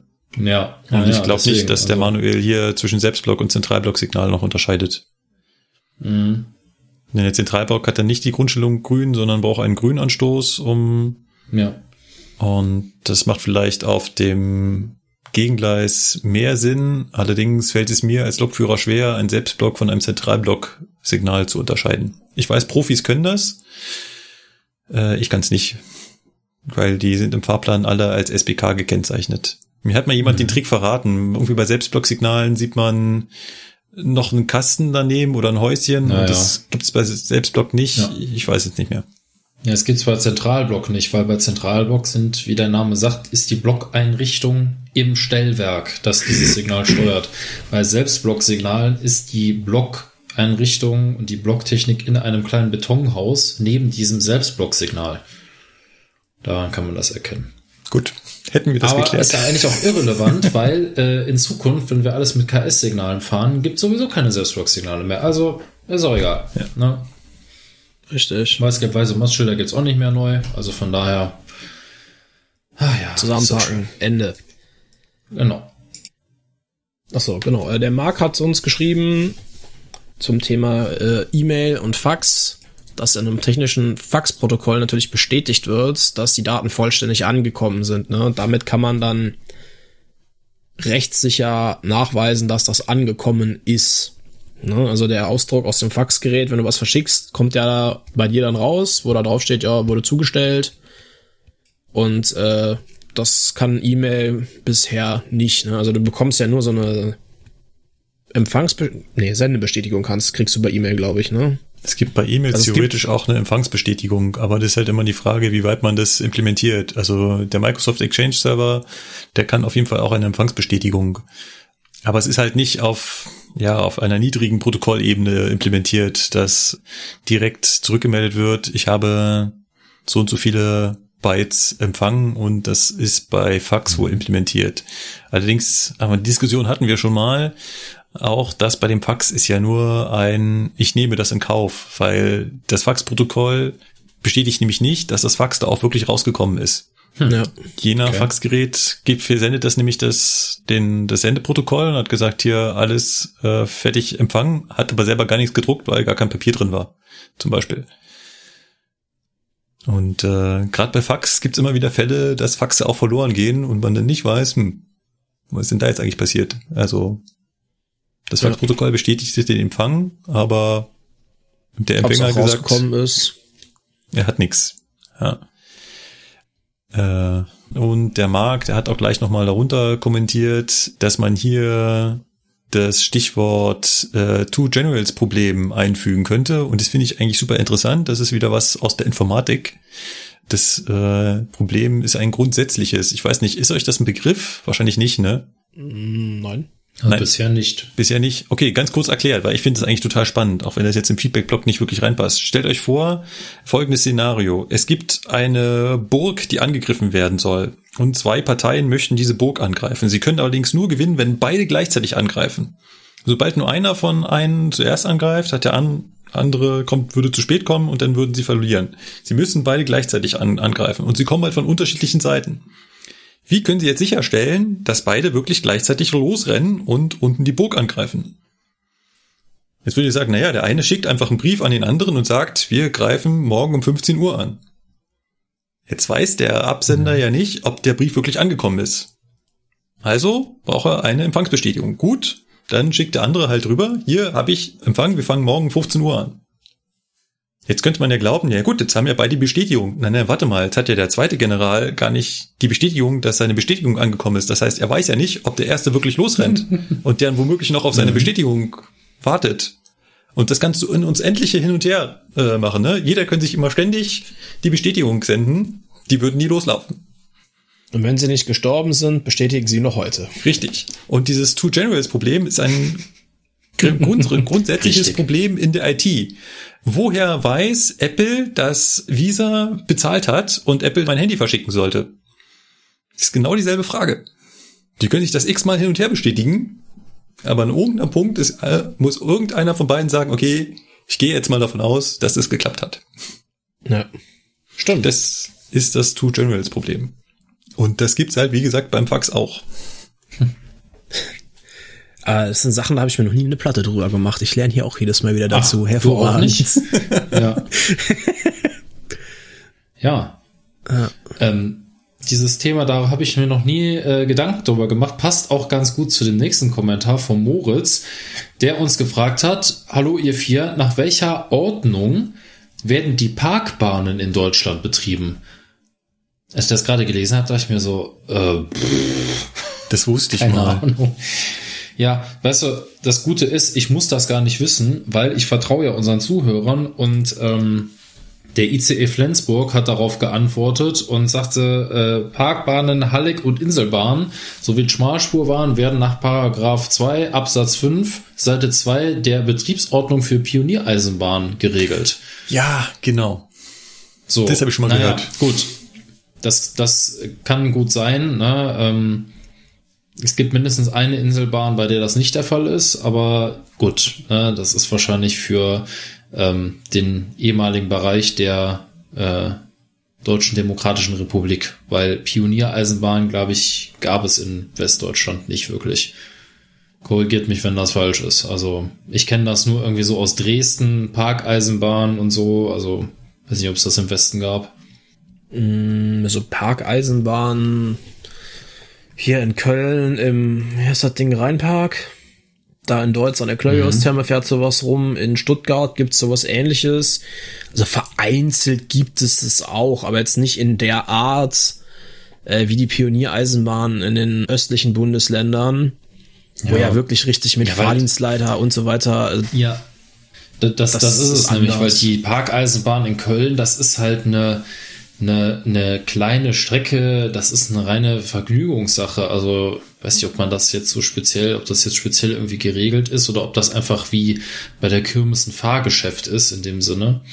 Aber ist ja auch egal, weil wir wissen ja jetzt, wo das im Zweifelsfall geregelt ist und ähm, ja, aber wie gesagt, äh, die Inselbahn Wangerooge äh, wird, soweit ich weiß, nicht nach der Bau- und Betriebsordnung für Pioniereisenbahn geregelt, sondern nach äh, den Richtlinien der DB Netz AG. Aber naja, deswegen. Gut, äh, wir haben äh, Feedback bekommen und jetzt wird's lustig. Ich lese jetzt Feedback vor zu was, wo ich gar nicht dabei war, wo ich noch nicht mal wusste, dass das hier alles existiert, glaube ich. Und zwar zu Hypes on Air Folge 17 die äh, Älteren von euch werden sich erinnern. ähm, Ja, Markus, ich, ich auch nicht, ne? Die Folge hieß Fahren, Rangieren, Reservieren und falsche Ansagen. Ist es vielleicht die, wo Patrick davon erzählt hat, dass er mit, Kass mit Disketten Reservierung geladen hat? Hm, das könnte sein. das könnte zufällig passen.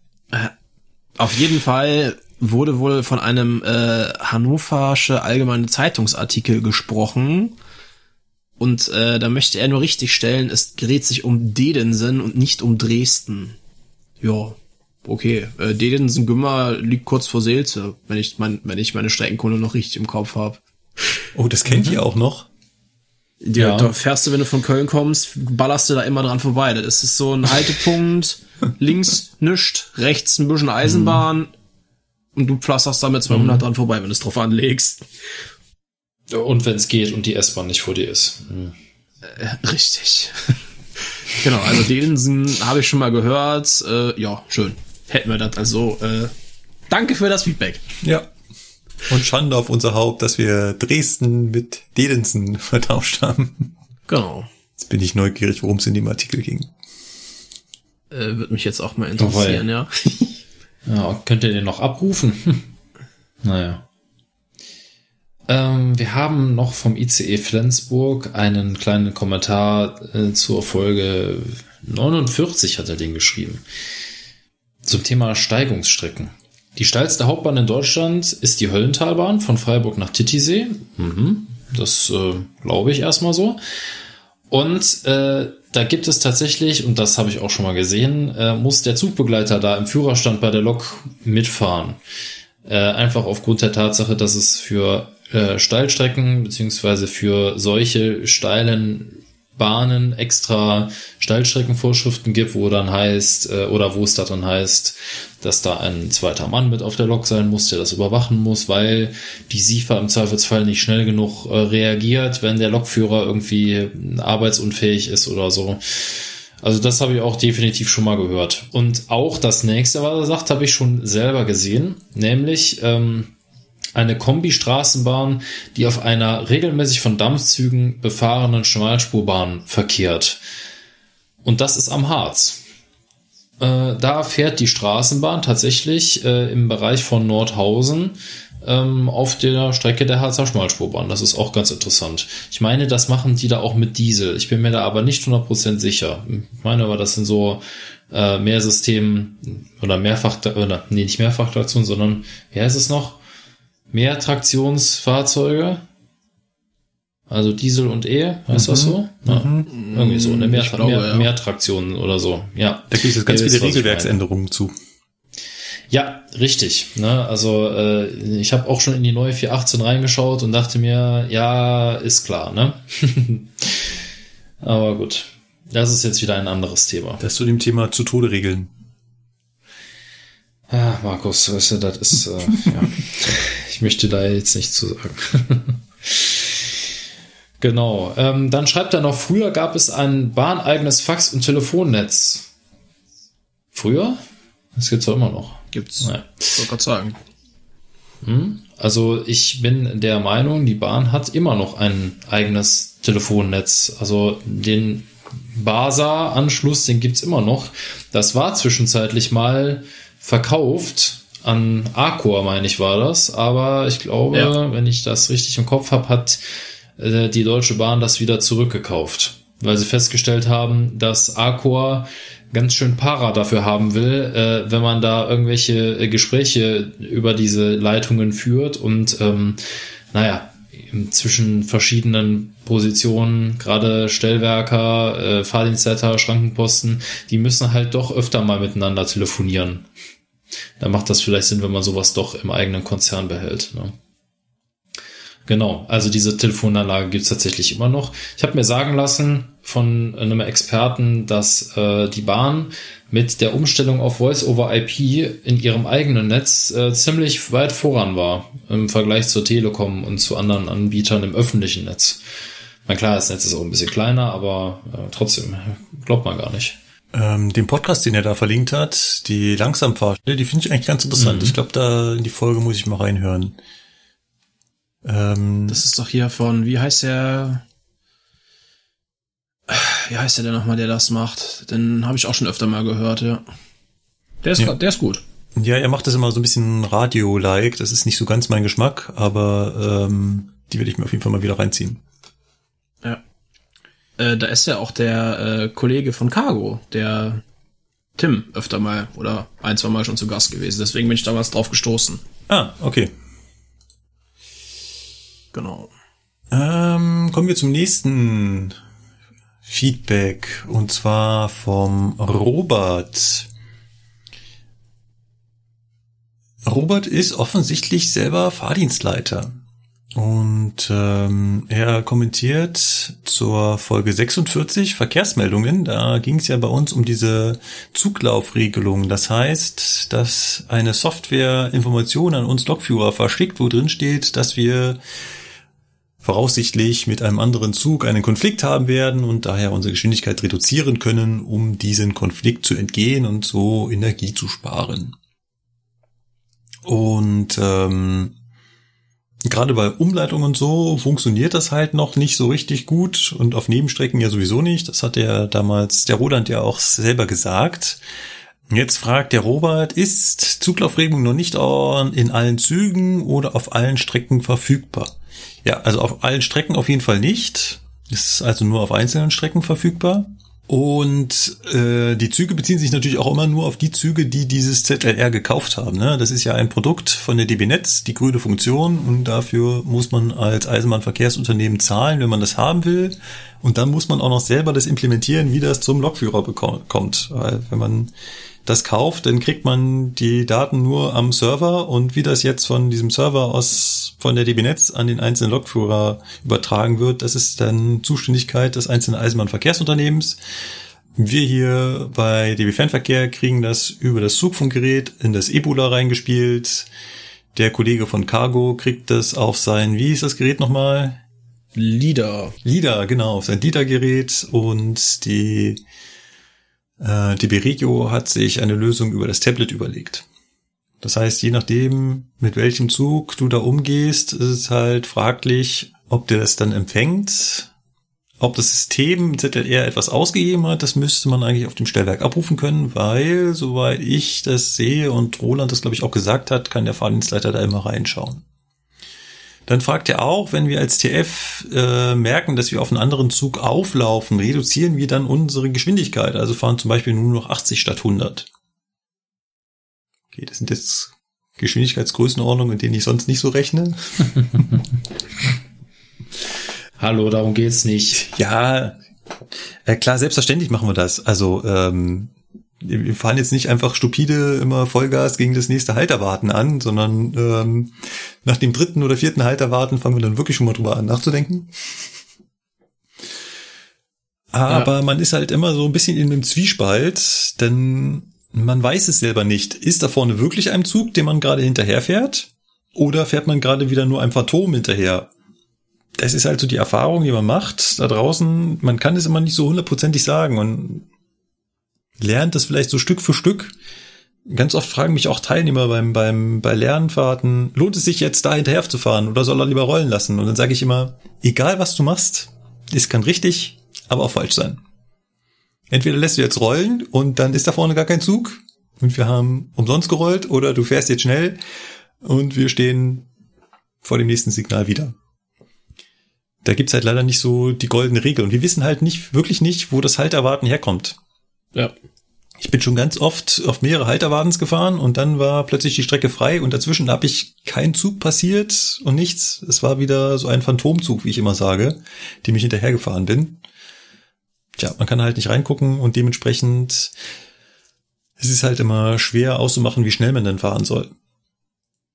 Da wäre es halt super, wenn man angerufen wird und kriegt gesagt, du, du fährst da Zug XY hinterher und der hat eine Höchstgeschwindigkeit von. Oder der passiert planmäßig Bahnhof XY um die und die Uhrzeit.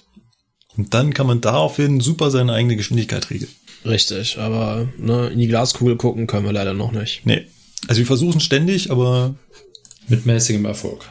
Scheitern immer kläglich. ja, mit mäßigem Erfolg. Richtig. Gut, dann hat uns der Pfeifhase geschrieben. Er hofft auf noch weitere 500 Folgen. Das war zur äh, Nicht-Jubiläumsfolge. ähm, aber er bittet nochmal inständig darum, wenig oder gar nicht während der Aufnahme zu essen. Gut. Ja, Ja, also Schmatzgeräusche okay. braucht keiner, ne? das stimmt schon. Aber Ja, das Problem ist halt, kann ich kann das nachvollziehen, weil wenn halt einer in deinem Ohr schmatzt, ja, also das ist ein bisschen penetrant. das stimmt schon. dezent, ja, dezent. Aber ich glaube, wir haben intern Ja. ja, schon äh, den Prozess entsprechend angepasst, also von daher, ja. Genau. Der Prozess wurde in Kraft gesetzt. Läuft. Genau. Genau, ne? Und äh, er sagt noch, der, das wäre wie äh, unentriegelt die AfB zurückziehen. Ja, dafür gibt's bei Azubis halt auch immer einen Schlag im Nacken. das, das macht man einfach nicht.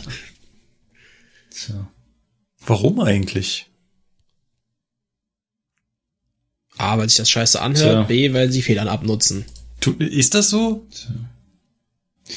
Ja, diese Verzahnung, naja, also das ist nicht, glaube ich, nicht so wirklich sinnvoll, ja. Die Also, nutzt sich wahrscheinlich beim zweimal nicht ab, aber bei 500 Mal eventuell Ich wollte grad sagen, könnte wenn- sein. Wenn jeder immer Ja, hingeht, jeder dann ist das, glaube ich, sehr schnell komplett ausgenudelt. okay. Dann haben wir noch einen Kommentar von der Sandra bekommen, auch zu unserer Dies ist keine Jubiläumsfolge Folge. Wir haben ja da über das Bauprojekt äh, Frankfurt 21 sozusagen gesprochen und ähm, Sandra ist auch der Meinung, dass man sich doch äh, so ein bisschen anschauen sollte, äh, was mit Stuttgart 21 ähm, passiert ist, was es da, wie sich das entwickelt hat und hofft auch inständig, dass solche Fehler nicht nochmal gemacht werden. So, so viel Geld kann man in, auch in andere Dinge sinnvoll investieren. Da gebe ich ihr recht und ähm, tja, mal schauen. Wir bleiben, wir halten euch auf dem neuesten Stand, ähm, was das Bauprojekt angeht und schauen einfach mal, was so in nächster Zeit passiert. Gut, dann Genau. fragt der Moritz, wie sich ein Fahrzeug, was keine LZB hat, auf einer LZB-Strecke verhält.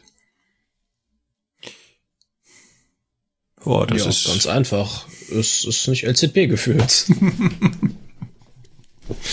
also, so dumm das klingt, aber für das Fahrzeug ändert sich nichts. Ja, es fährt so weiter wie vorher auch. Das ist ungefähr genauso wie äh, jemand, der nicht, der keinen Geruchssinn hat und durch eine Latrine läuft. Es macht für den keinen Unterschied. Ja. Du hast immer Beispiele, ey. Also, man, bitte hier ein x-beliebiges Beispiel einfügen. Markus, so dieses Beispiel. okay. Ne, also solange die Strecke darauf ausgelegt ist, dass dort äh, ganz normal Signale im regelmäßigen Abstand kommen, ist es auch kein großes Problem, dass da ein Fahrzeug fährt, was mit der LCB nichts anfangen kann. Es ist halt nur etwas dann äh, merkwürdig, wenn Fahrzeuge ohne LZB auf Strecken fahren, die wirklich darauf ausgelegt sind, dass da nur LZB-Fahrzeuge fahren. Wie zum Beispiel die Schnellfahrstrecken Köln-Rhein-Main oder Ingolstadt-Nürnberg. Weil da sind die regelmäßigen Hauptsignale dann doch re- relativ selten und da ist halt der große Unterschied, dass die LZB Teilblöcke kennt und die PZB halt nicht. Richtig. Ja. Da äh, tut das dann schon weh. Ja. Dann fragt er nochmal zwei Sachen an mich. Was bezieht sich wahrscheinlich auf den ETR 610? Was sind das für kleine Hebel am Fahrschalter und der AFB? Also die kleinen Hebel auf der linken Seite neben dem Fahrschalter ist der Richtungsschalter und auf der rechten Seite neben dem Fahrschalter, das ist der der Nubbel, um die AFB einzustellen. Also die beiden Fahrschalter rechts und links waren ja links, um das Ding manuell in Bewegung zu setzen, rechts, um es mit eingestellter Geschwindigkeit in Bewegung zu setzen und um diese Geschwindigkeit einzustellen, brauche ich auf der rechten Seite nochmal diesen zweiten Nippel. Und dann fragt er nochmal, äh, ich hätte ja beim ETR von verschiedenen SIFAs geredet und jetzt fragt er sich, gibt es dann da keine europäisch einheitliche SIFA oder macht da jedes Land seinen eigenen Kram? Tja, Gute Frage. Finde ich auch. Ich kenne jetzt Habe ich mir auch noch nicht drüber Gedanken gemacht. Das wird die Folge von, haben wir uns noch keine Gedanken drüber gemacht, oder? ja. ja, das ist, das ist wirklich so. Es gibt ähm, über unheimlich viele Dinge äh, findest du leider auch nur relativ wenig im Internet. Zum Beispiel ist es in Großbritannien, scheint es äh, nicht äh, üblich zu sein, dass Fahrzeuge eine Sandstreueinrichtung besitzen. Während das in Deutschland äh, ja. ohne Sandstreueinrichtung keine Zulassung. Ja, also bei uns ist da steht das völlig außer Frage. Natürlich hat jedes Triebfahrzeug äh, eine Sandstreuanlage, ja, sei denn es verkehrt nur auf Werksbahn oder so, aber jedes Vollbahn Hauptbahnfahrzeug hat bei uns ja eine Sandstreuanlage. In den äh, in, hier im Vereinigten Königreich ist das ein bisschen anders. Da gibt's ja. Triebzüge und Triebwagen, brauchen die nicht. Die sagen einfach, nö, haben wir nicht, haben wir nicht. Wofür? Geht auch ohne. Ne? Genau. Es ist, ja, die Eisenbahn ist äh, in Europa unterscheiden sich bei vielen Dingen immens. Aber. Ja. Ja. Der Micha hat noch eine Kritik an uns. Und zwar meint er, dass unsere Infos zu Abellio ja nur aus der Presse stammen. Wir sollten doch auch vielleicht mal direkt deren Presseabteilung ansprechen. Hm. Ja. Ich glaube, Micha, du überschätzt uns da ein wenig. Ähm, wir sind kein investigatives Nachrichtenformat. Das, das werden wir auch niemals leisten können. Das kriegen wir vom Aufwand schon nicht hin. Ähm, sich mit Presseabteilungen zu unterhalten, ist nicht mal eben, man schreibt eine E-Mail hin und kriegt irgendwas zurück. Ähm, man muss sich dann da schon ein bisschen reinhängen, die richtige Adresse rausfinden, den richtigen Ansprechpartner, mit dem telefonieren, ein Interview vereinbaren ähm, und so weiter. Das kriegen wir niemals gestemmt. Auf keinen Fall. Also wir sind, wie gesagt, kein Nachrichtenformat. Wir sind darauf angewiesen, andere Presseerzeugnisse zu zitieren. Alles andere müssen die öffentlich-rechtlichen Medien oder andere große Medienhäuser leisten. Letztendlich ist es auch das, was wir, ähm, so wie wir uns das Format der Presseecke auch vorstellen. Wir ähm, zeigen ja auch nur auf oder äh, zeigen, was in der letzten Zeit so passiert ist, was wir mitbekommen haben, was wir gelesen haben, ähm, um das ja an euch weiterzugeben. Für die, die keine Zeit hatten, das zu lesen oder für die, die äh, sich eigentlich nur äh, partiell für diese Sachen ja. interessieren. Beziehungsweise ja. ähm, mhm. Nachrichten, wo wir auch noch was hinzufügen können, wo wir ja. noch einen Fakt beisteuern, wo wir äh, Sachen einordnen können. Äh, ja, und wir wollen ja kein, kein News-Format werden. Genau. Gut, das war's mit unserer Feedback-Ecke. Wir haben ein großes Stück abgearbeitet. Ich glaube, vielleicht so ungefähr ein Fünf Prozent. Nein, es können okay, fünf Prozent und ein Fünftel, äh, ja, also ja. einigen wir uns auf fünf Prozent, das kommt näher daran. Irgendwo in dem Bereich. Ihr wollt aber auch immer so viel wissen, ey. Oh, ja. Das, äh, kommen wir ja gar nicht daher, ey. Wenn ihr damit leben könnt, erst irgendwann in den zukünftigen Folgen euer Feedback in diesem Podcast zu hören, dann schreibt uns, schreibt uns eine E-Mail an mail.zugfunk-podcast.de oder hinterlasst einen Kommentar auf zugfunk-podcast.de. Letzteres ist übrigens präferiert, weil dann alle mitlesen und kommentieren können. Ebenso mitlesen und kommentieren können die Menschen auf Twitter und Facebook. Auch dort findet ihr uns unter die Zugfunker. Dann äh, bedanken wir uns an der Stelle fürs Zuhören. Hoffen jetzt dann, dass euch die Folge, die ihr gehört habt, gefallen wird. Und äh, ja, bis zum nächsten Mal. Tschö. Macht's gut. Ciao, ciao. Bis dann. Tschö.